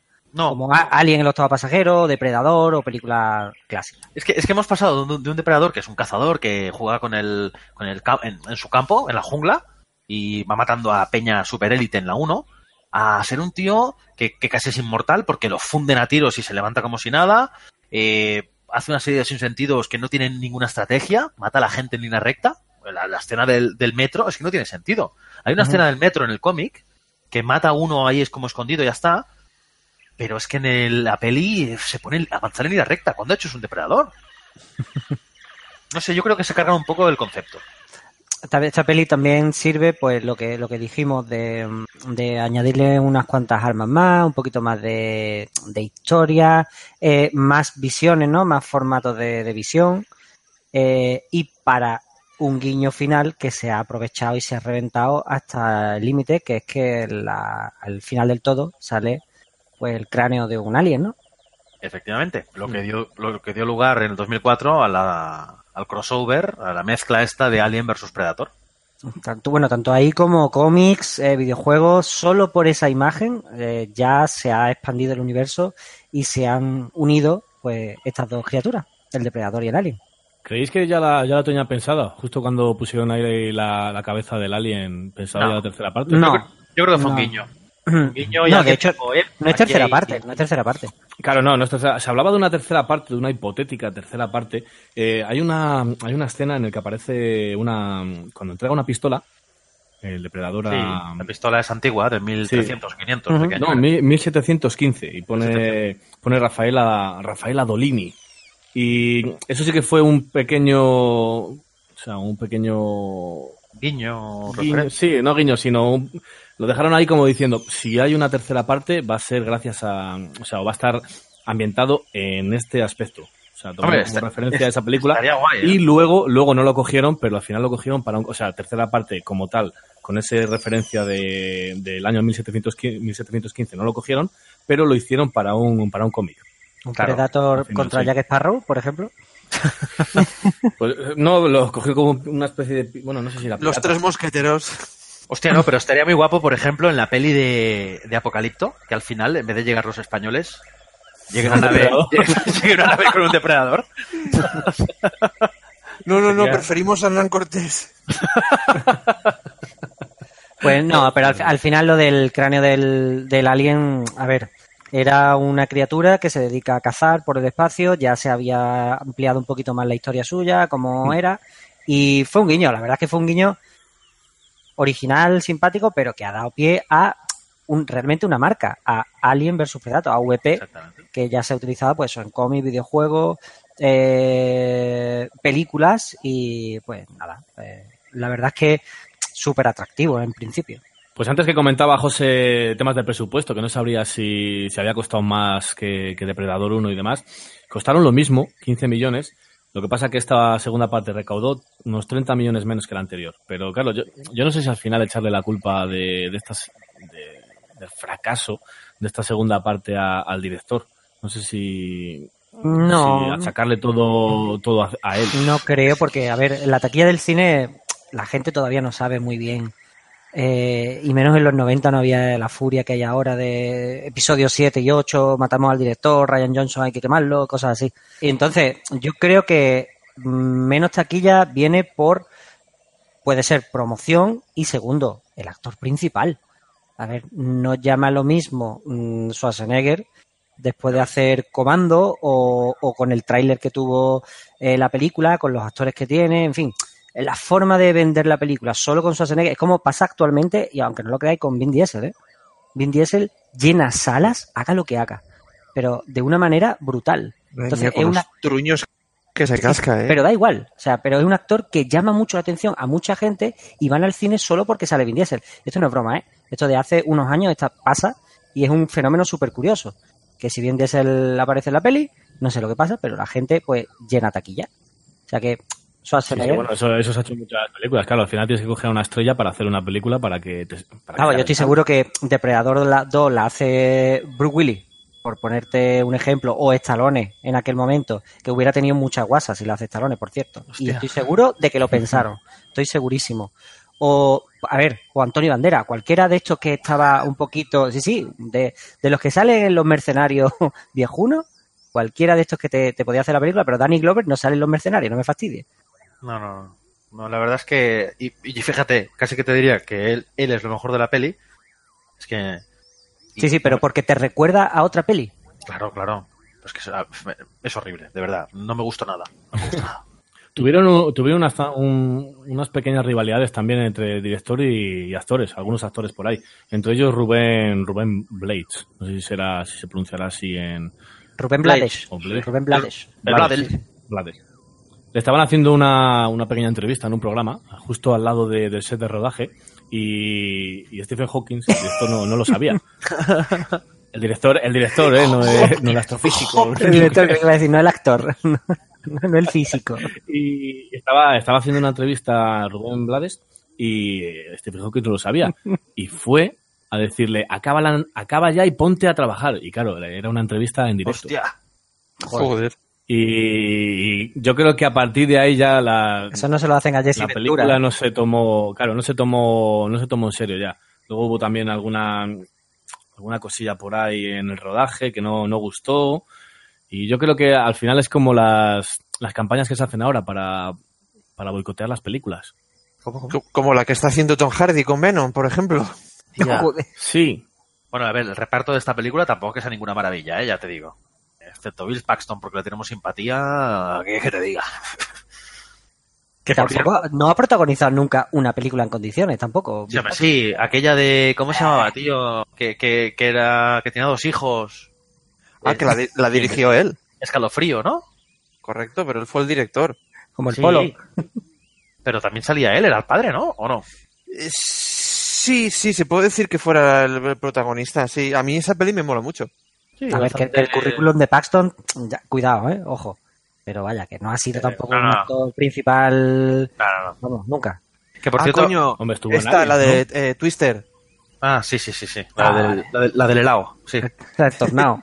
Bueno, que por cierto, el, el- ya, bueno, ya lo dije antes, ¿no? El, el actor que hace de Depredador es el mismo que en la 1, que murió ese mismo año o el, o el año siguiente. Madre Joder, mía. Ya, ya comenté, sí, sí. Sí, sí, sí. Es lo único que se, re- que se a- repite de la película anterior. Yo voy a dar un- mi voto de confianza a, a Danny Glover y es que es, eh, es el único que ha tenido una conversación con el depredador. Bueno. Una conversación como tal. ¿Sí? ¿Hablaba con él? Sí, porque no, no es que no es que hablara, pero que, que terminó una frase que empezó él, porque la segunda tiene también un pequeño guiño a la primera, que es cuando le dice la frase de Ugly Motherfucker. Sí, sí, sí. sí. Y, ter- y termina la frase el propio depredador. es verdad, tío. Es que, es que, O sea que es- ahí tiene un pequeño diálogo con el depredador que nunca ha tenido nadie más. tío, es que esta peli, es que, Así que es que es horrible, no me jodas, tío. Pero aparte de pegar chillío, habla el depredador. sí, sí, pega, pega una frase. Es la única. No me digas que no mola el botiquín que lleva el depredador encima, tío. Hostia, tío. Hombre, lleva un arsenal que no veas. Es que le meten un arsenal al depredador, pero bueno. En fin, una peli para mí absolutamente prescindible. Y 14 años después llegaría otra película que yo no sé si, si vosotros también calificaríais de prescindible. Yo para mí sí. Para mí sí, porque llegaría Alien vs Predator, o como se conoce también AVP. Para mí no. En el año 2000 2004. Para mí no, ¿eh? Y además lo digo muy en serio. Eh, no, no, no. Y Te va la olla, tío. Te va que la olla. tiene mm, A mí no no, me gusta está nada. tan mal de dirección tiene mucho mimo y mucho cariño por los dos las dos criaturas tanto por el alien como por el depredador tuvieron la decencia de intentar hacer los efectos especiales a la antigua usanza Eso es lo único que- usar- que, que te voy a aceptar. claro no usaron Y es efectos que- y es que digitales es- en exceso Eh, Y es donde aumentó el presupuesto. Sí, Claro, sí, sí. claro. Usaron eh, concepts y, y- y cositas que tenía Ali en los pasajeros que desechó Ridley Scott, como el tema de la pirámide. Ah, Eso, el- eso de la pirámide es, es una ida de olla. Bueno, pero no la usó Ridley Scott y quisieron cogerla aquí. Bueno, Entonces, pero, pues, si, no lo usó Ridley Scott, por algo sería. Paul Anderson, el director, el de, bueno, el que la gente flipa con Resident Evil. Yo no soy muy fan de las películas de Resident Evil. Se ha convertido en una serie de, Anderson. unas peli de culto. O sea, Paul W. Anderson que ha hecho cada basura, tío. Es serie B realmente. Hace películas de serie B, pero que también tiene algo que la gente va al cine a verla.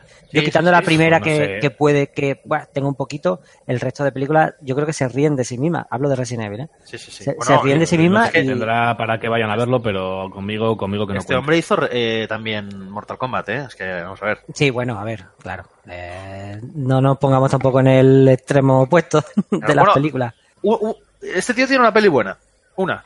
Para mí, en mi opinión. Horizonte Final. Ah, joder, Oh, claro. Eso es que esa película es una maravilla. Qué guapa está esa, tío. A mí esa me gusta, esa reconozco, pero vamos. Pero sí, sí, sí que es verdad que los efectos especiales ahí a mano se notan y se agradecen. Eso te lo voy a admi- admitir. Tuvieron Eh. mucho tiempo para prepararla, fueron 6, 7 años creo que estuvo, estuvieron con el guion, estuvieron, no intentaron copiar como si hacen en Alien vs Predator 2 el tema de, mm, es que el Impress supera todo me parece eso sí me parece una desfachate horrorosa no hay por dónde cogerla pero sí al Impress uno no sé yo le veo un poquito de le tengo le cariño le tengo cariño a la película. Hace miles de años estos cazadores encontraron un planeta primitivo.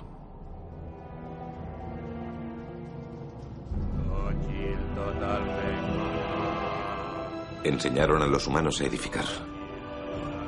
Y fueron adorados como dioses.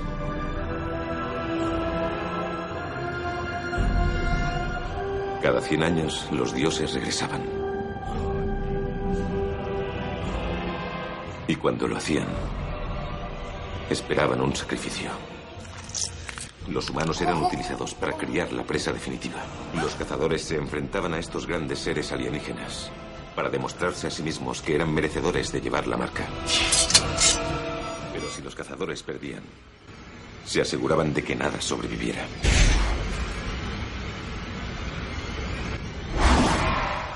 Una civilización fue aniquilada de la noche a la mañana. A ver, esta peli tiene un problema y es que fue una de las primeras que, perpetró ese pedazo de infraser de Tom Rothman que estaba al frente de la Fox durante bastantes años y que además fu- fue responsable también de otros megatruños como Babylon de Vin Diesel, eh, la de Daredevil de Ben Affleck, vaya truño, o, o la tan querida por todos nosotros innombrable Dragon Ball Evolution. Hostia, tío, pero vaya, vaya crema, ¿no? Entonces, con ese currículum, Vaya ¿qué currículum esperabais, bueno. tío? Hostia, tío, vaya época dorada, ¿eh? No, ahí, ahí la Fox estaba en la mierda, tío. No, no, está claro. Pues si Yo- os parece mala, veis, pues os ponéis, además lo podéis hacer muy fácil, os ponéis el tráiler de Alien vs Predator 1 y el tráiler de Alien vs Predator 2. No, A no, ver qué sí, os parece. sí, está claro que la 2, eh, o sea, para mí la 1 es mierda, pero es que la 2 es doble. Es doble. Yo, Y más, es, una de las, es una de las pocas películas, por no decir la única, que he visto a velocidad por dos. ¿Esto con la 1 Porque la 1 o la llevaba- 2? Con la 1, con la 1. Es que no, no puedo, no puedo con ellas. Ni con la 1 Hombre, ni te, con te la voy a 2. reconocer, No, mira, son superhéroes a otra cosa te voy a reconocer de la 1. Tiene algún combate de Alien contra Depredador bastante guay. Sí, es lo único que destacaría, pero ya te digo, cuando llevaba 15, es, es que es cuando paraba, cuando paraba, cuando veía que había algo de, de leña fina, paraba. Ay, que no digo- Pero que no a digo los que sea- 15 que a sea los mala. 15 minutos, a los 15 minutos ya empecé a darle a por dos, por dos, venga, paro. Que no digo que Peleita, sea buena, por dos, ¿eh? por dos, no, digo que sea buena película, obviamente no se puede No, no, comparar, claro, claro. pero que no me parece tan tan mala como la 2 No, no, o como otras películas o como por ejemplo la última que vamos de, de la que hablaremos ahora. Pero de hecho, eh, me parece mejor Alien vs Predator que Predators. No, Hostia, que la, Predator. la- la última es peor, Para ¿en serio? 2018. Madre Para- sí, No sé, no mí por favor, tío. No sé, no sé. Ahora, hablaremos de ello, pero... Madre mía. Hay una cosa que sí que hicieron en esta peli, que empezaron a hacerlo a partir de ese momento, que fue que ponían al depredador de bueno al final. Si veis la peli al final, el, el- el depredador es bueno. Es que no puede ser peor que un Alien. No es que sea bueno.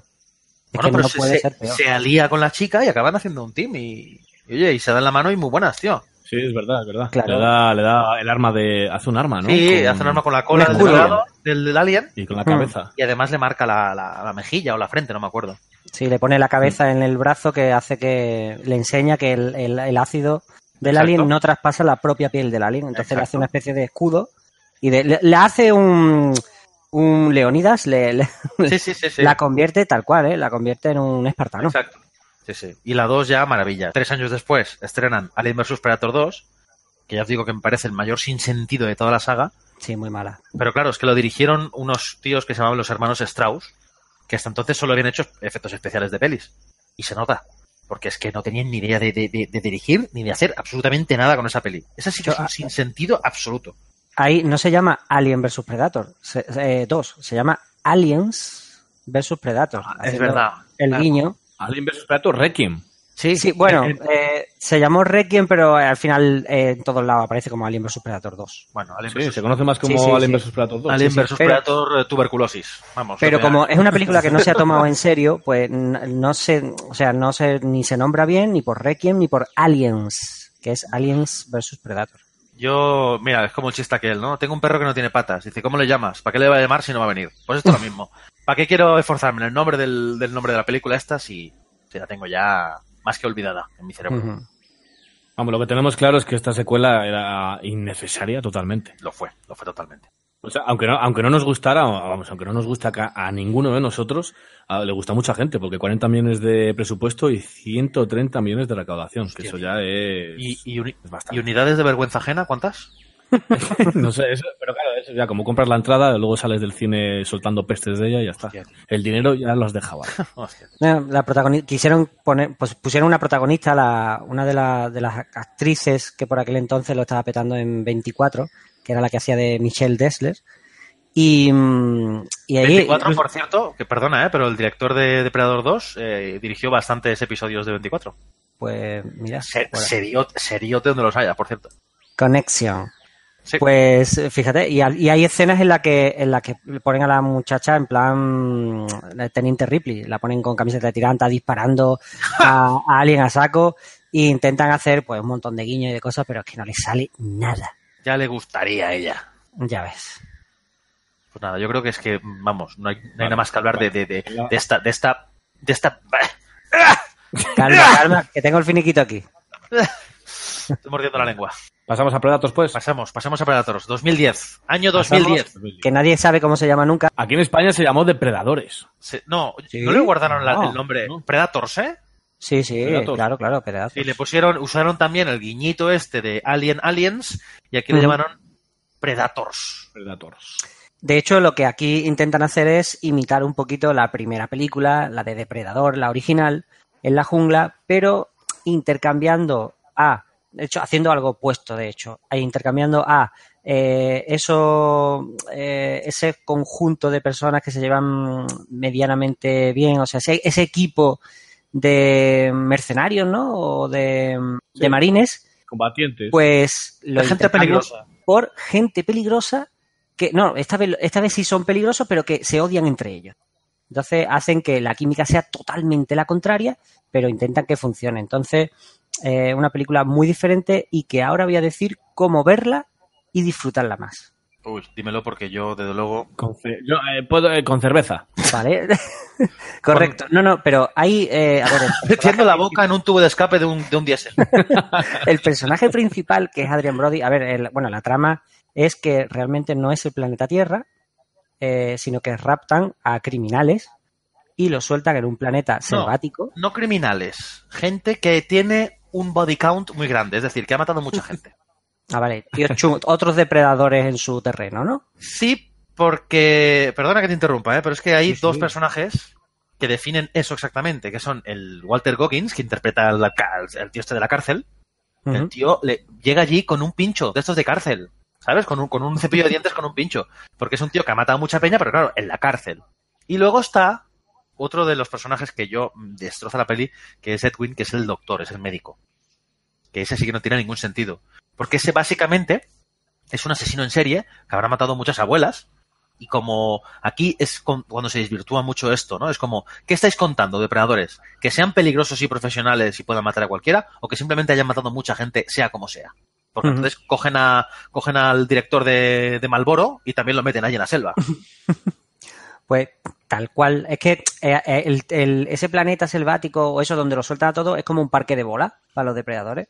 Es como una zona de juego, sí, sí, para que los, incluso, mm, creo recordar que lo- los depredadores son jóvenes, ¿no? Son como adolescentes.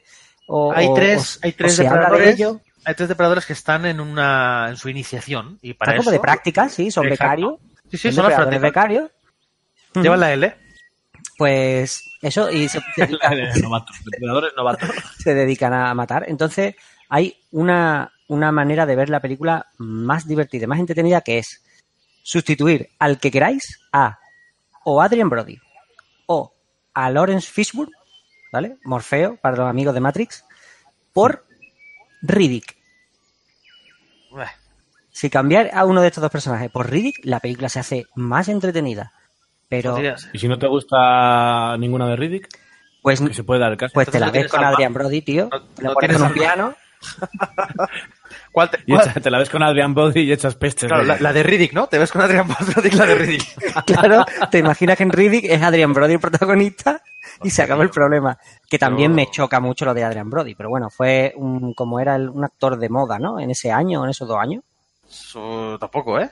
Tampoco estaba muy de moda aquel año, ¿eh? Pues vamos, a mí no me, no me casaba tampoco una película de acción.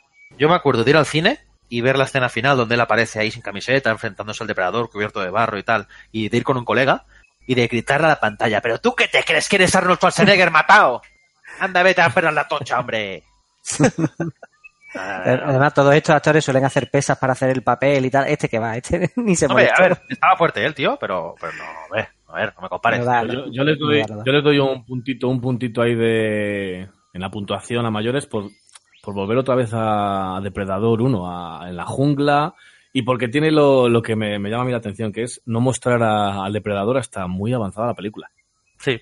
Porque aquí ha pasado media hora larga, por media hora 40 minutos, y todavía no has visto al primer Porque depredador. estás conociendo a todo el personal que hay, claro. Sí, pero fíjate, aquí es lo que A Dani decías tú, Trejo, Dani Trejo también, ¿eh? Claro, es lo que tú decías, Dani Dani. Trejo, sí. Eh, al final, o sea, Dani Trejo, no. Dani Trejo, Ah, Da- Da- Dani, Dani- Trejo no, Dani, Dani nuestro. que, Ojalá fuera nuestro Dani Trejo. Vaya, vaya. que no, Dani, que que no. al final, en vez de, de ser un grupo de colegas como es en la 1, aquí ves un grupo de gente que no se conoce y que tampoco es que al final te la sudan bastante todos. Y mira que el reparto no. está guay, porque incluso sale Mar, Mahershala Ali, que es el que ganó el Oscar hace poco por eh, aparecer 10 minutos en Moonlight. Y por la tercera de True Detective. Ah, también es verdad que va a aparecer. Pero fíjate, yo, Pues, ah, eh, perdona, eh, pero esta película a mí, dime, dime. Predators para mí confirma que no se puede repetir ese cometa Halley que es Depredador 1. Porque al final está repitiendo la fórmula y no funciona. ¿Por qué no funciona? No sé, no se sabe. Pues porque es otra época, porque son otros actores, porque es otra forma de hacer cine y porque, pues porque no se Por puede, los no se puede chascarrillos, los chascarrillos, no puedes, no puedes obviar los chascarrillos que meten, Porque que ahora, ahora quedarían forzados.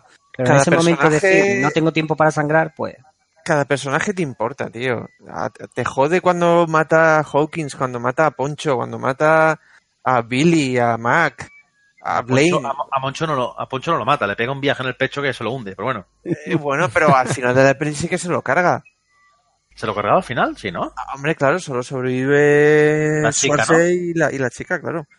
Sí. Entonces, todos y cada uno de ellos, pues a ti te importan, tío. Claro, pero mira, no Pero solo eso, ¿eh? me eso- sudan, ¿eh? que, que- que eso que dices tú está muy bien, porque, mira, uno, eh, en- te importan porque ves que son colegas y tienen muy buen, no, no sé si muy buen rollo entre ellos, sino que tienen mucho carisma entre ellos.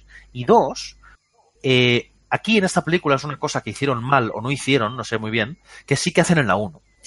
En la, en la primera película, la, la escena donde arrasan el campamento, a mí me parece una escena clave para entender... ¡Contacto! No, no, no, antes, antes, cuando, cuando revientan el campamento. sí, sí, sí. Ah, Es una escena vale, vale, clave vale. para entender lo máquinas que son ese grupo. Porque tú ves a un grupito que son 5, 6, 7 tíos y que destrozan un campamento y entonces dices, vale, ya sabemos cuál es el poderío de esta gente, ¿no? O sea, cuáles son las habilidades. Esta gente tiene superpoderes, son la hostia. Y, y- y ahí improvisan, porque ahí no tenían un plan y cuando vio vio la furgoneta con el con el con el rotor ese eh, Schwarzenegger, dice, eh, un momento que el plan lo cambio. Sí, sí, sí, Levanta la furgoneta a pulso Ay, y ay, ay. dice, espérate que aquí, aquí arrancamos. Y, y- y se revienta medio de esto solo con ese con ese movimiento y los Ahí demás está. ya entran. Y ya, entonces te fijas que esa escena asienta no solo el carisma y, y lo bien que se lleva el grupo, sino de lo que son capaces. En esta, de- en esta de Predators no existe esa escena. Lo máximo que hay es esa especie de escena en la que hay una especie de jabalís eh, raros que les atacan, que lo único que se limitan es a pegar tiros y a defenderse. Eh, si esa escena es la sustitu- sustitutiva de la que os digo para conocer el grupo, no hay color. Por lo tanto, tú en ningún momento conoces las capacidades y facultades de este grupo. Bueno, de boquilla, sabes- literalmente. No, se claro, se hablan de boquilla, oye, yo soy esto y hago esto. Claro, Oye, por ejemplo, lo el personaje de. Mar Ali, que es un tío con dos metralletas. El, el personaje del ruso, ¿no? Que lleva la, la- la impaciente. Lleva una impaciente, punto. No te das cuenta de, de las características. Claro, eso no te ayuda en absoluto a, a- a empatizar No, con los no, personajes. Y, y- y Dani Trejo sabe lo que lleva sin, sin mirarlo, vamos. Sí, no, no, claro, un machete que lleva de ahí seguramente. ¿Sabéis cómo consiguió el papel, Dani Trejo? no, No, no. Estaba, claro, está en, la, en la producción de la película y en el guion está, está por ahí Robert Rodríguez. Sí. que llaman Laura Charante el, el tonto sombrero. Produce, el produce. tonto sombrero. Pues, pues produce y metió mano al guion. Y para hacer el personaje de, de Trejo, puso, o sea, lo, lo describió y demás, y puso entre paréntesis, algo que se parece a Dani Trejo. y llegó a, llegó a oídos de, de Dani Trejo eso y dijo, y cogió, llamó a, a Robert Rodríguez y dijo, pero ¿por qué no me coges a mí? claro, desgraciado. Porque ese es yo. y así consiguió el papel. Sí, sí, sí, sí. Eh, Incluso en esta, incluso en esta también eh, Schwarzenegger y Glover iban a aparecer, pero al final nada. Hostia, joder. Mira, pues ha sido un buen detalle. pues, Sí, Sí, son de estas cosas que dicen, igual va a aparecer. Ah, Pues, Por cierto- hablando, por ejemplo, de, perdona, de, chas- de chascarrillos de la primera y de lo, de lo icónico que son los chascarrillos de la primera, aquí en esta, en estas Predators eh, hay un chascarrillo que no, no queda bien, pero o queda ridículo. Que es que Brody le pregunta a, a Fishburne, a Morfeo, eh, aterrado, "Co- ¿cómo lo matamos? ¿Cómo matamos al depredador? Y lo mira muy serio y le dice, como podáis. O sea, te, y te deja como, yo creo que le iba a decir, pues mira, tiene un brazalete, que no, no, no, como podáis. Hostia, tío, Búscate la vida, chato. Por cierto, ahora, ahora que comentas Loren Fishburne, me parece que es un personaje que te proporciona uno de los frío-calor más bestias de la peli, que es cuando la presentación del personaje de Lawrence Fishburne me parece brutal. Me encanta. Luego, el personaje es un bluff absolutamente, que se va a la, a, a la, a la wea. Pero esa, ese, esa presentación, ¿no? Que aparece ahí con la máscara tal y dicen, "Ah, ¿cuánto tiempo llevas aquí? No sé qué, ¿no? Y, le, y al final le preguntan, ¿tú quién eres? Y dice, soy aquel que escapé aquel con el que no te metes. Ya, ya ves la peli y dices, "Güey, cuidado con este. Y nada, dura un minuto la tontería. Y eh, es bastante decepcionante. Fíjate, pues para mí esta peli es mala, pero para mí es la mejor de las secuelas. Fíjate lo que te digo. Sí, también te diría yo eso. Y, y no, no solo para nosotros dos, sino para mucha gente, porque volviendo otra vez al presupuesto, 40 millones de presupuesto, 130 de recaudación. Bueno, no está mal, ¿eh? Que ya se dice, que ya se... No, no, no está para nada mal. Yo Alien vs Predator no la considero secuela de Depredador, ¿eh? La considero una cosa aparte, lo que pasa es que hablamos de ella porque obviamente es el Depredador, pero como secuela de Depredador, en la que el bicho protagonista es el que es, sí, es la mejor de todas. ¿Os acordáis que en esta de Predators eh, comentan algo de la primera peli? Creo que hablan del personaje de Dutch o algo así, ¿me suena? A mí no me suena. En plan de que oí por unos militares que hubo una movida en la selva sudamericana, tal. Algo, algo así comentan. Tiene pinta, es un guiño también Sí, increíble, guiños. vamos. Como guiño a la primera, más o menos. Pues sí, pues sí, pero vamos, yo- se quedaron a medio gas, no, a un cuarto de gas para mí en esta peli, ¿eh? Yo la vi en el cine, ¿eh? Y... Hostia, yo me fui con un mal sabor de boca bastante importante. Y eso que no empieza mal, ¿eh? Pero bueno. No, empieza bien, pero luego va decayendo, sí. Al final no, no, no te engancha y... Y, y lo peor de es, lo, lo peor de todo es que es eso, no hay nada que yo pueda señalar con el dedo, aparte de el bluff del personaje de Lawrence Fishburne o el- la ridiculez del personaje del médico, con ese giro que quisieron hacer al final. que- es que para mí aquello fue ridículo, porque no solo desvirtúa la elección de los mercenarios por parte de los depredadores, sino que, que quieren darle un giro que para mí carece de todo interés, porque ¿en, en qué momento ese personaje decide traicionar o, o porque llega un punto en el que el médico dice, sí, sí, os voy a matar porque me quiero quedar aquí en este planeta que me mola. Pero ¿en qué momento has dado tú a entender que te mola vivir en este planeta? ¿Y cuánto ibas a durar tú aquí, hijo mío? Entonces, esa mala construcción del personaje y tal, a mí me, me- Son dos cosas que puedo señalar con el dedo, ¿no? De que no me gusten. Pero el resto de cosas, pues bueno, son cosas que es que tampoco puedo señalar con el dedo porque no me gustan. Película correcta, sin más. Mm, Ni, ni, correcta. Oye, José, José, una cosa. ¿Qué tienes ahí, qué, qué tienes ahí en la espalda? ¿El, el qué? ¿La mochila de Hello Kitty? No, no, no. te- ¿Qué pone? No, no pone nada. Son tres puntos. Uh, corred, corred, corred. ¡Ey, fuera, fuera, fuera! No me jodas, tío.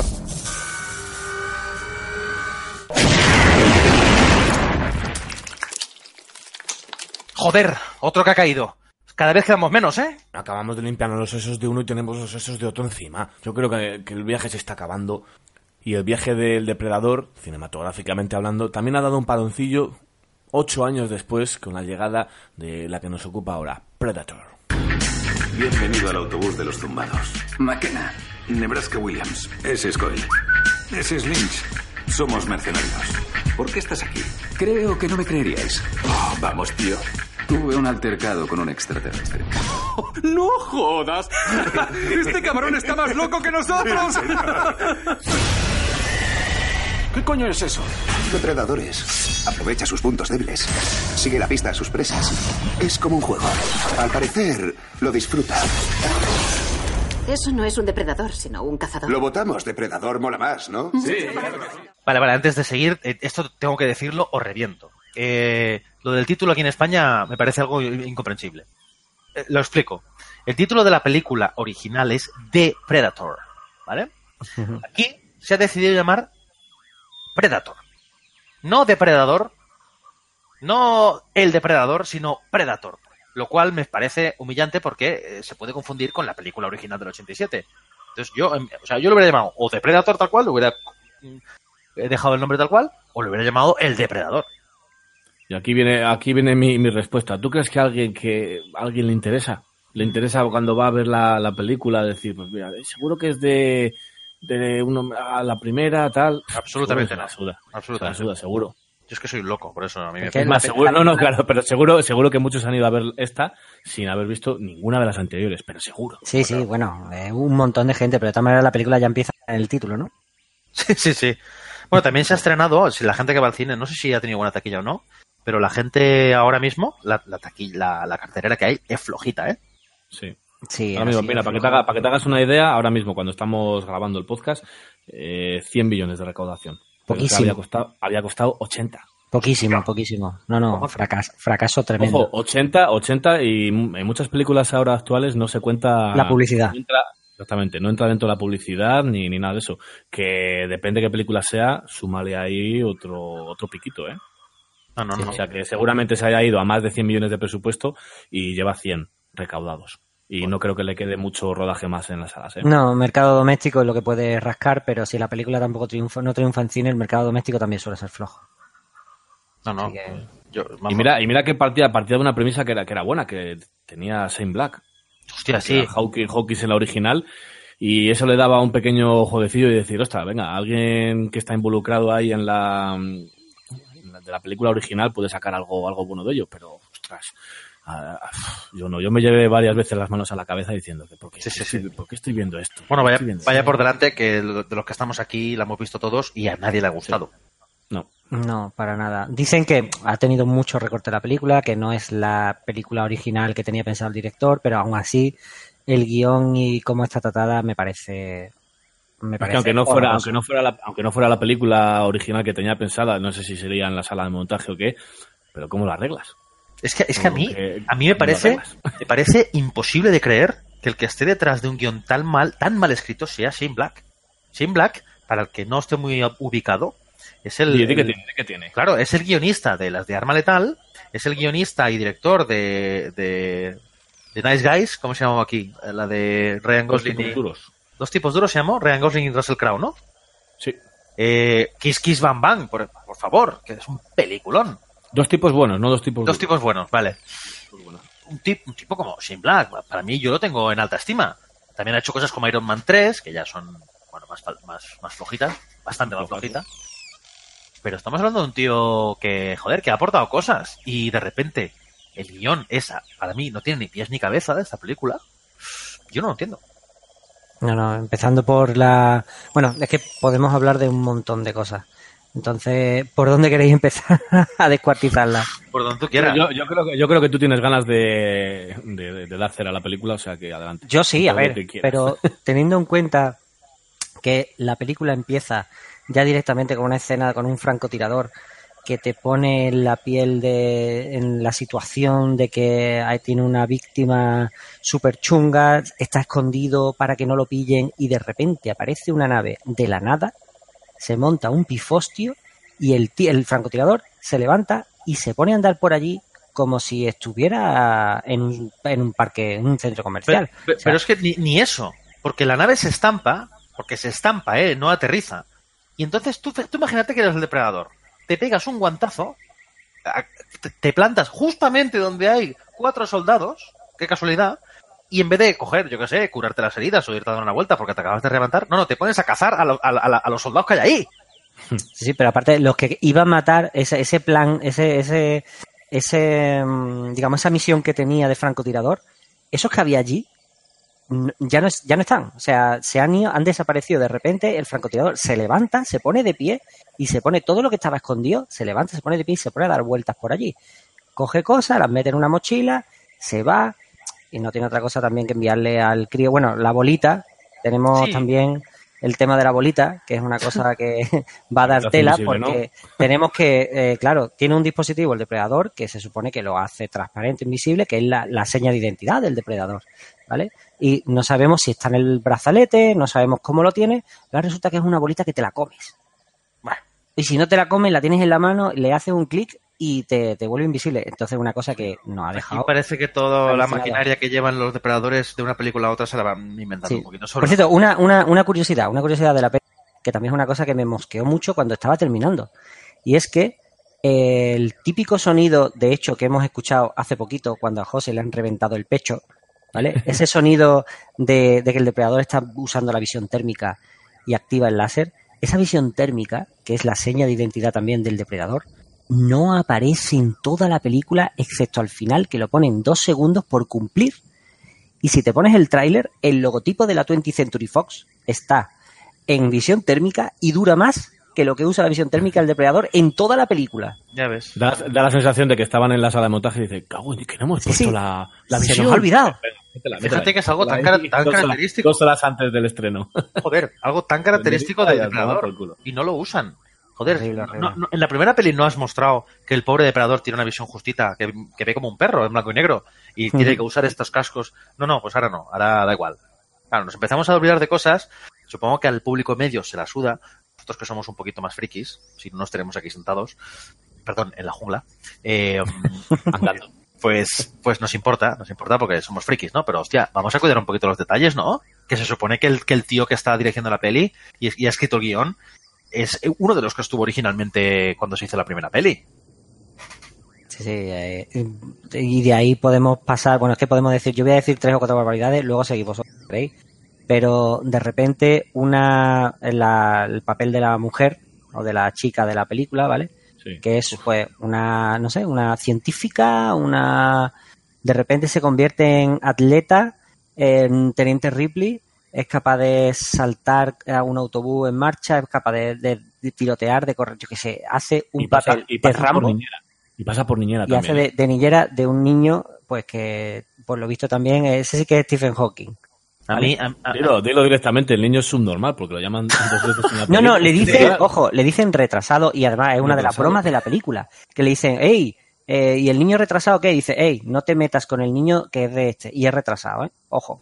O sea, y te quedas como diciendo, pero bueno, pero no es, o sea, es así, es un niño que tiene un síndrome, tiene un retraso, tiene un, lo que pasa es que es, es excesivamente inteligente. Ahora, Hmm. de ahí a que sea capaz de, de descubrir una inteligencia alienígena, descifrarla y luego trabajar para la CIA. Por favor, es, que es, es que es lamentable. Que por cierto, no se vio venir ni nada cuando dice "Te- voy a cazar al Mac- McKenna. Es como, uh, a que no es el hijo. no para nada. Al cual lo dice, está clarísimo que es el hijo. Y, y encima te lo exponen como si fuera un, una- un giro de guion. Pero tío, ¿me quieres tomar en serio como, como espectador? Por favor. Sí, ahí sí que sí que te doy la razón porque fue es muy, muy facilona, muy venga.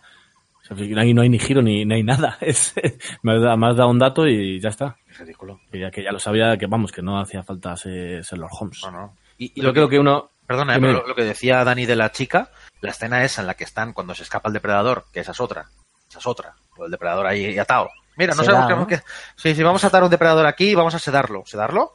Pero si acaba de arrancar una- un, un hierro de aluminio ahí, que... que...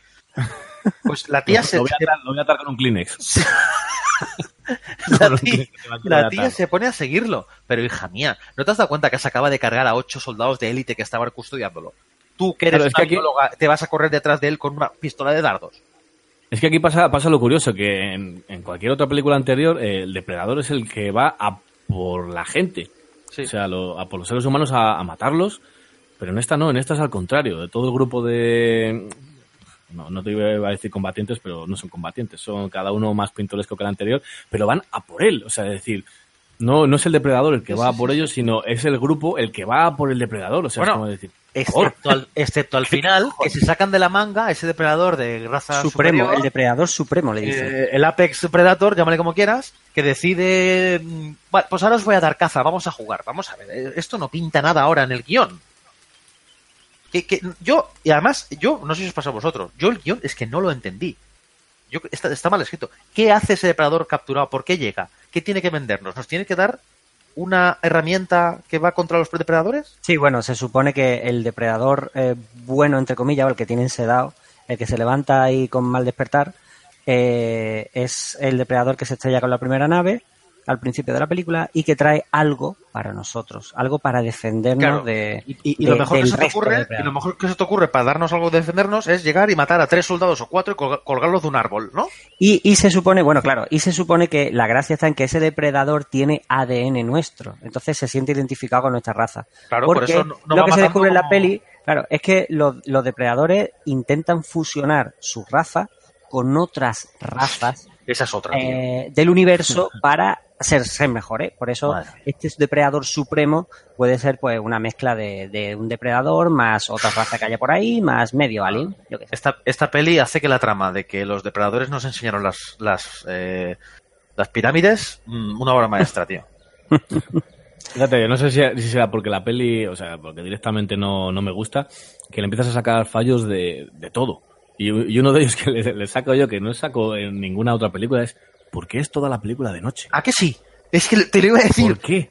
Toda Porque la es toda, no- la- toda, toda, Todo el salvo, rato. salvo, salvo al final, que le, le da por, por amanecer. Yo creo que ha sido la, la, no- o sea, la madrugada más movida de la puta historia del cine. Por eso hay un negro que no sé ni que muere. O sea, Que- exactamente, que, que- saliste, saliste del cine y lo primero que me preguntaste fue, oye, Samuel, de verdad que este personaje que ha desaparecido, y digo, no, no, No digo, me no di ha cuenta. desaparecido. No me di cuenta. O sea, es uno de los villanos, es de los malos, malos, y no me di ¿Y qué cuenta cuando muere. ¿Qué ha pasado? Y, yo, y yo, claro, yo que no parpadeé en esa escena, porque si parpadeas te lo pierdes, encima porque es de noche y encima porque, vamos a hablarlo de verdad, es negro, negro de, de noche no se lo ve, salvo que tenga los ojos abiertos y sonriendo, pues aquí no, aquí no, te, te- pues lleva, lleva el negro, el... Cuenta, el cuenta, de- cuenta cómo muere, que encima tiene, tiene su guaso. Sí, bueno, Claro, Yo, yo según, yo según lo vi, ¿eh? según lo vi, como muere, lleva el arma del depredador en el hombro, en el hombro izquierdo. Derecho. No me acuerdo. No, no, derecho, derecho. Vale. Derecho. Y el depredador grande está por encima de los árboles, como, como un mono. Y claro, entra eh, el depredador en la trayectoria de la bala, o sea, del láser que tiene que ir a dar hacia él. Y entre medias está la cabeza de- del personaje. O sea, digamos que el depredador está a la izquierda y él tiene el, el rifle en el hombro derecho. Entonces mira Claro. al depredador para dispararle y directamente cuando va a dispararle le atraviesa la cabeza. Pues eso yo no lo vi. no lo Pero vi. eso es, eso es una fracción de segundo a la que no le dan ninguna importancia ni relevancia. Cuando es uno de los actores que es el rey, el rey Joffrey de, de Juego de Tronos. Es que te cae mal. Quieres verlo morir, quieres verlo Sí, sí. sufrir. Sí, y, sí. y- y salí de la peli y digo, ¿y este tío dónde, dónde, dónde palmó? Porque no me, no me he enterado. Madre mía. Toda la puta película de noche. Yo ya, te, yo ya te digo, lo único que me di cuenta, porque llevaba el, el- Digo yo que eso pasa porque lle- llevaba la pistola en el hombro que lo tocaba. Pero es que igualmente, al no darle ninguna trascendencia, me parece una muerte ridícula. Claro, claro. Fíjate que lo dijiste, lo- te lo estuve diciendo a ti, y dijiste lo de lo del hombro y dije, ostras, vale, sí, vale. Es que, A ver, sí, no, no, si, no, si muere, o sea, si muere porque se pone la pistola en el hombro derecho en vez de en el izquierdo, le damos un grado más, porque, vale, no, porque es como, hostia, el personaje es tan estúpido y tan ignorante que cree saberlo todo, pero no sabe algo tan básico como que, que la pistolita lleva, tiene su sitio. Y las consecuencias de no ponerla en su sitio es que te puedes eh, disparar fuego amigo a ti mismo. Que también, también todos pensamos que ese, ese- esa pistola que se pone en el hombro iba casada un poquito con el casco. Ah, ¿vale? esa es el otra. casco te apuntaba y ese rifle disparaba. Pero no, el casco hace de todo, hasta, hace hasta de comer. Pero no tiene nada que ver con el rifle, porque lo del casco también tiene sus huevos. El casco, ¿vale? el- la- el la- niño la- se pone el casco y de repente revienta un tío en una casa y aquí no ha pasado nada en Halloween. Nada. Y aquí No no, ha pasado la nada. Pero es que el casco hace de todo. El de casco todo. la rumba, la, GPS, la rumba y la, la Thermomix. y resulta que en la, en la primera de Depredador se va a pelear con Schwarzenegger a puñetazo y dice, el casco me lo quito, pero si el casco es tu vida, si el casco es lo que te da la fuerza, por el amor de Dios, ¿cómo te vas a quitar el casco? Bueno, pues el casco, y ya de hecho hay un momento en el que el casco se pierde en esta película última y no vuelve a aparecer. O sea que Claro. también es una cosa como... Pero, pero fíjate, esto que dices tú es- está relacionado con, con otro de los pecados capitales que yo le, le otorgo a esta película, que es el hecho de que los poderes del depredador se han, esten- se han extendido ya a- hasta el infinito. Y creo que va un poco en contra del espíritu de la criatura, ¿no?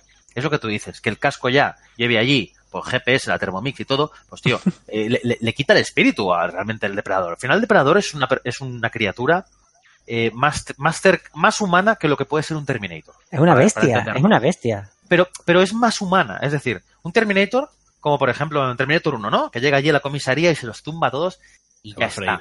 Sí, Claro. sí, pero me, me refiero que no es tecnológica, que es una bestia, es un bicharraco, pero Claro, claro. el casco no tiene nombre, tío. Claro, aquí en teoría es una bestia que, que es mortal, si sangra podemos matarlo. eh, entonces lo bueno es en que es un tío hábil, es como el mejor de los de los mm, boinas verdes, ¿no? Aquí Sí, no, aquí da igual. Encima sale el otro que es más grande, que lo inflan a tiros. El no único depredador, el único depredador que matan a tiros. Sí, sí, no, no, pero es que lleva, no, es que lleva un exoesqueleto, dicen, dicen, porque yo ni lo vi.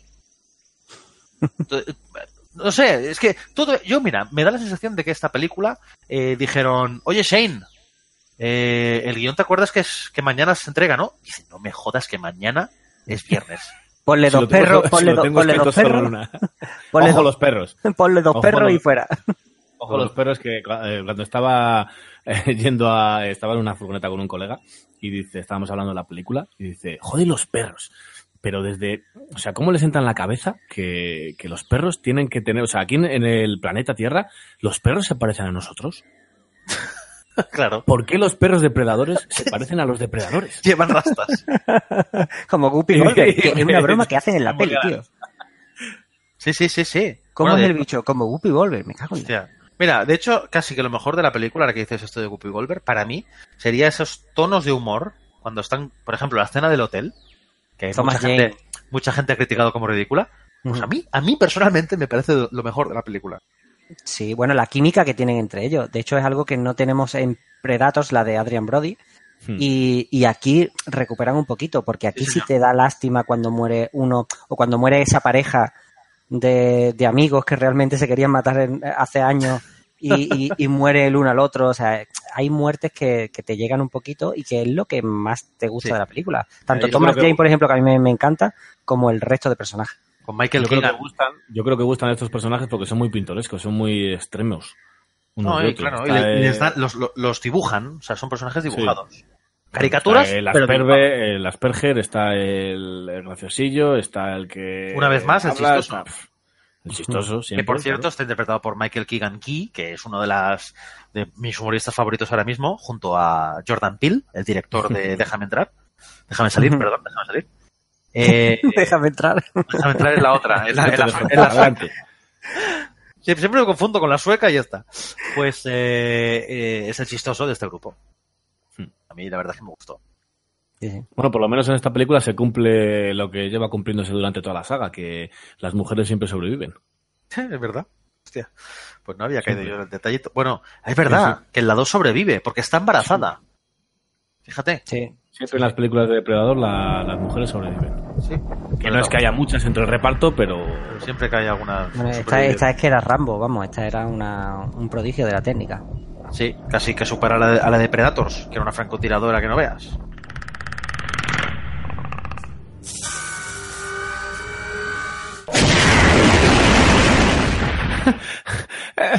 Es hijo de puta dado bien. Creo que de esta no salgo, chicos. Tengo frío. Dani, Dani, ¿estás ahí? Dime, dime. ¿Te acuerdas del número uno de Walking Dead que nunca te llegó? Me acuerdo, cabrón. He conseguido la localización. La localización del de correos, que se lo quedó. Está aquí escrita. Toma. Junto a los cómics que me faltan de la serie de Dragon Ball Amarilla. Por fin. Espero que encuentres a ese desgraciado y que se lo hagas pagar. Santi, Santi, Estoy aquí cogiéndote la mano, ¿no me ves? no te veo, me estoy quedando ciego.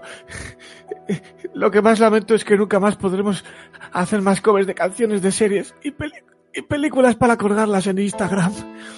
Tenía, tenía una preparada, pero no, no puedo ni, no puedo ni respirar. O sea Saldrás de esta, saldrás de esta. vuelvo a tener frío.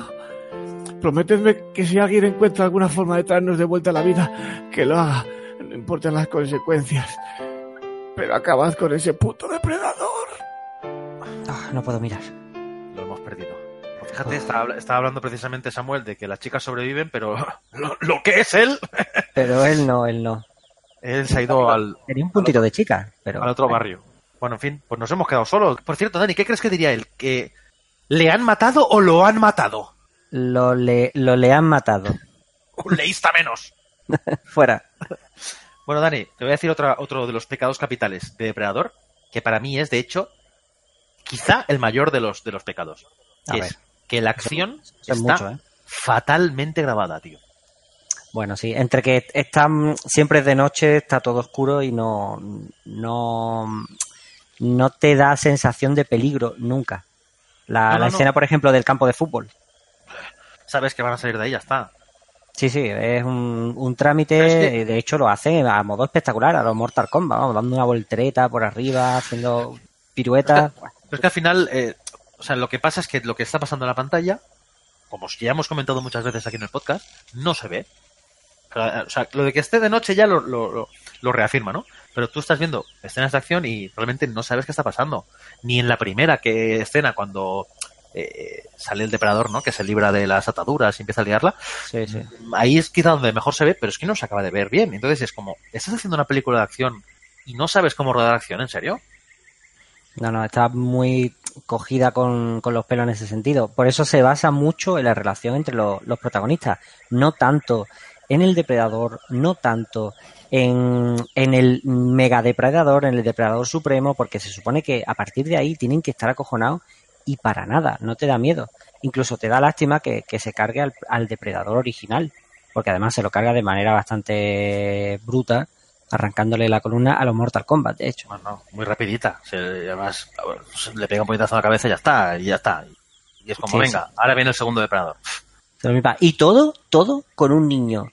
Eh, es que, no quiero decir retrasado, pero es que eh, tal en la broma que hacen en la peli, vamos, con un niño eh, de por medio. O sea, siempre está el niño por ahí dando vueltas y resulta que es el más inteligente del universo. ¡Ay, coño! ¿Qué es esto? ¡Joder! ¿Qué es esto? Ah, Esa, tra- esa- esa trampa de osos. Una trampa para osos. Joder, me ha cogido por la cintura. ¿Qué coño es esto? ¿Y esta trampa quién la ha puesto? Yo, yo, la puse yo, por si venían por detrás. Hombre, ¿y si avisas un poquito? No, haber, no haberte dado la vuelta, te has dado la vuelta, yo no te esperaba y. Maldita sea, no te vayas, no te vayas, Santi, no me dejes solo. Santi, Santi, no, no, no, no me dejes solo. Maldita sea. Pero si no he dicho nada del final, es el final que, que, que aparece, es que no se había visto, no se había visto, estoy hablando solo en la jungla, pero no puedo hacer otra cosa. Em, no se había visto el, el, el objeto que traía el depredador para la humanidad. Esa, esa una especie de, de urna, ¿no? De, de ataúd en el que se supone que había algo que nos iba a librar de- del resto de depredadores.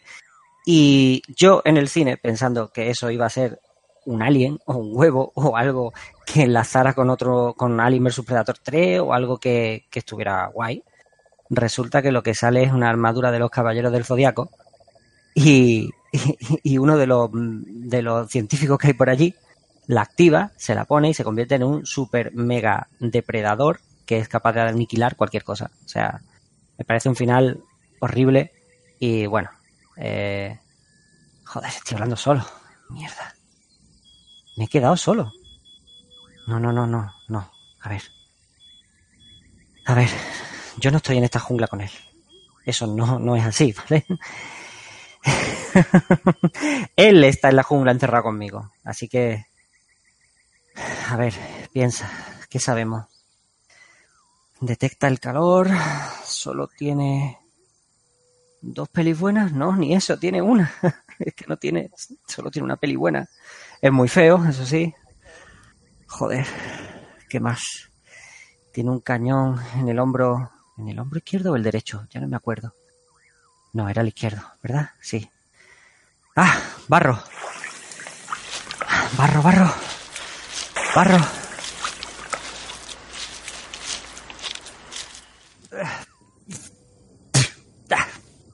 Vale. Vale, a ver. Joder, ¿qué tengo? Un mechero. No vale de nada. Un vale del Carrefour. Va, no tengo nada. A ver. Haré trampas. Tengo que hacer más trampas. Muchas trampas.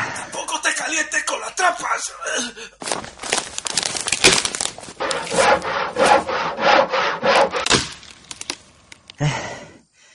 Bueno, estoy rodeado por aquí. Por aquí no puede pasar. Por aquí tampoco. Voy a subir. Arriba. Y ya. Ya está. ya está. Eres mío. Eres mío.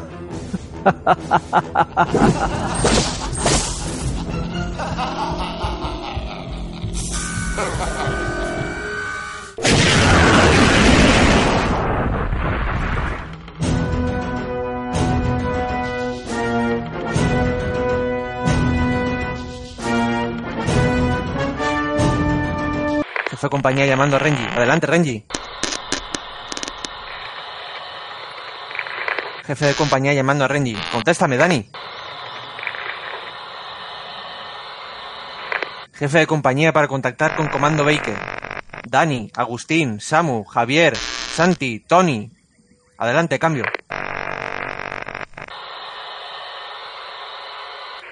Para quien me pueda escuchar, soy Yotuel, he sobrevivido al depredador. Ese tío es más duro que un chicle de hace cuatro horas, pero yo soy más duro todavía. Ahora sí, me ha dejado hecho un pastel de crema, ¿vale? Me dirijo a la ciudad de Dublitz. Está a unos 5 kilómetros al este del bosque. Si alguien escucha esto, allí podemos contactar. Suerte.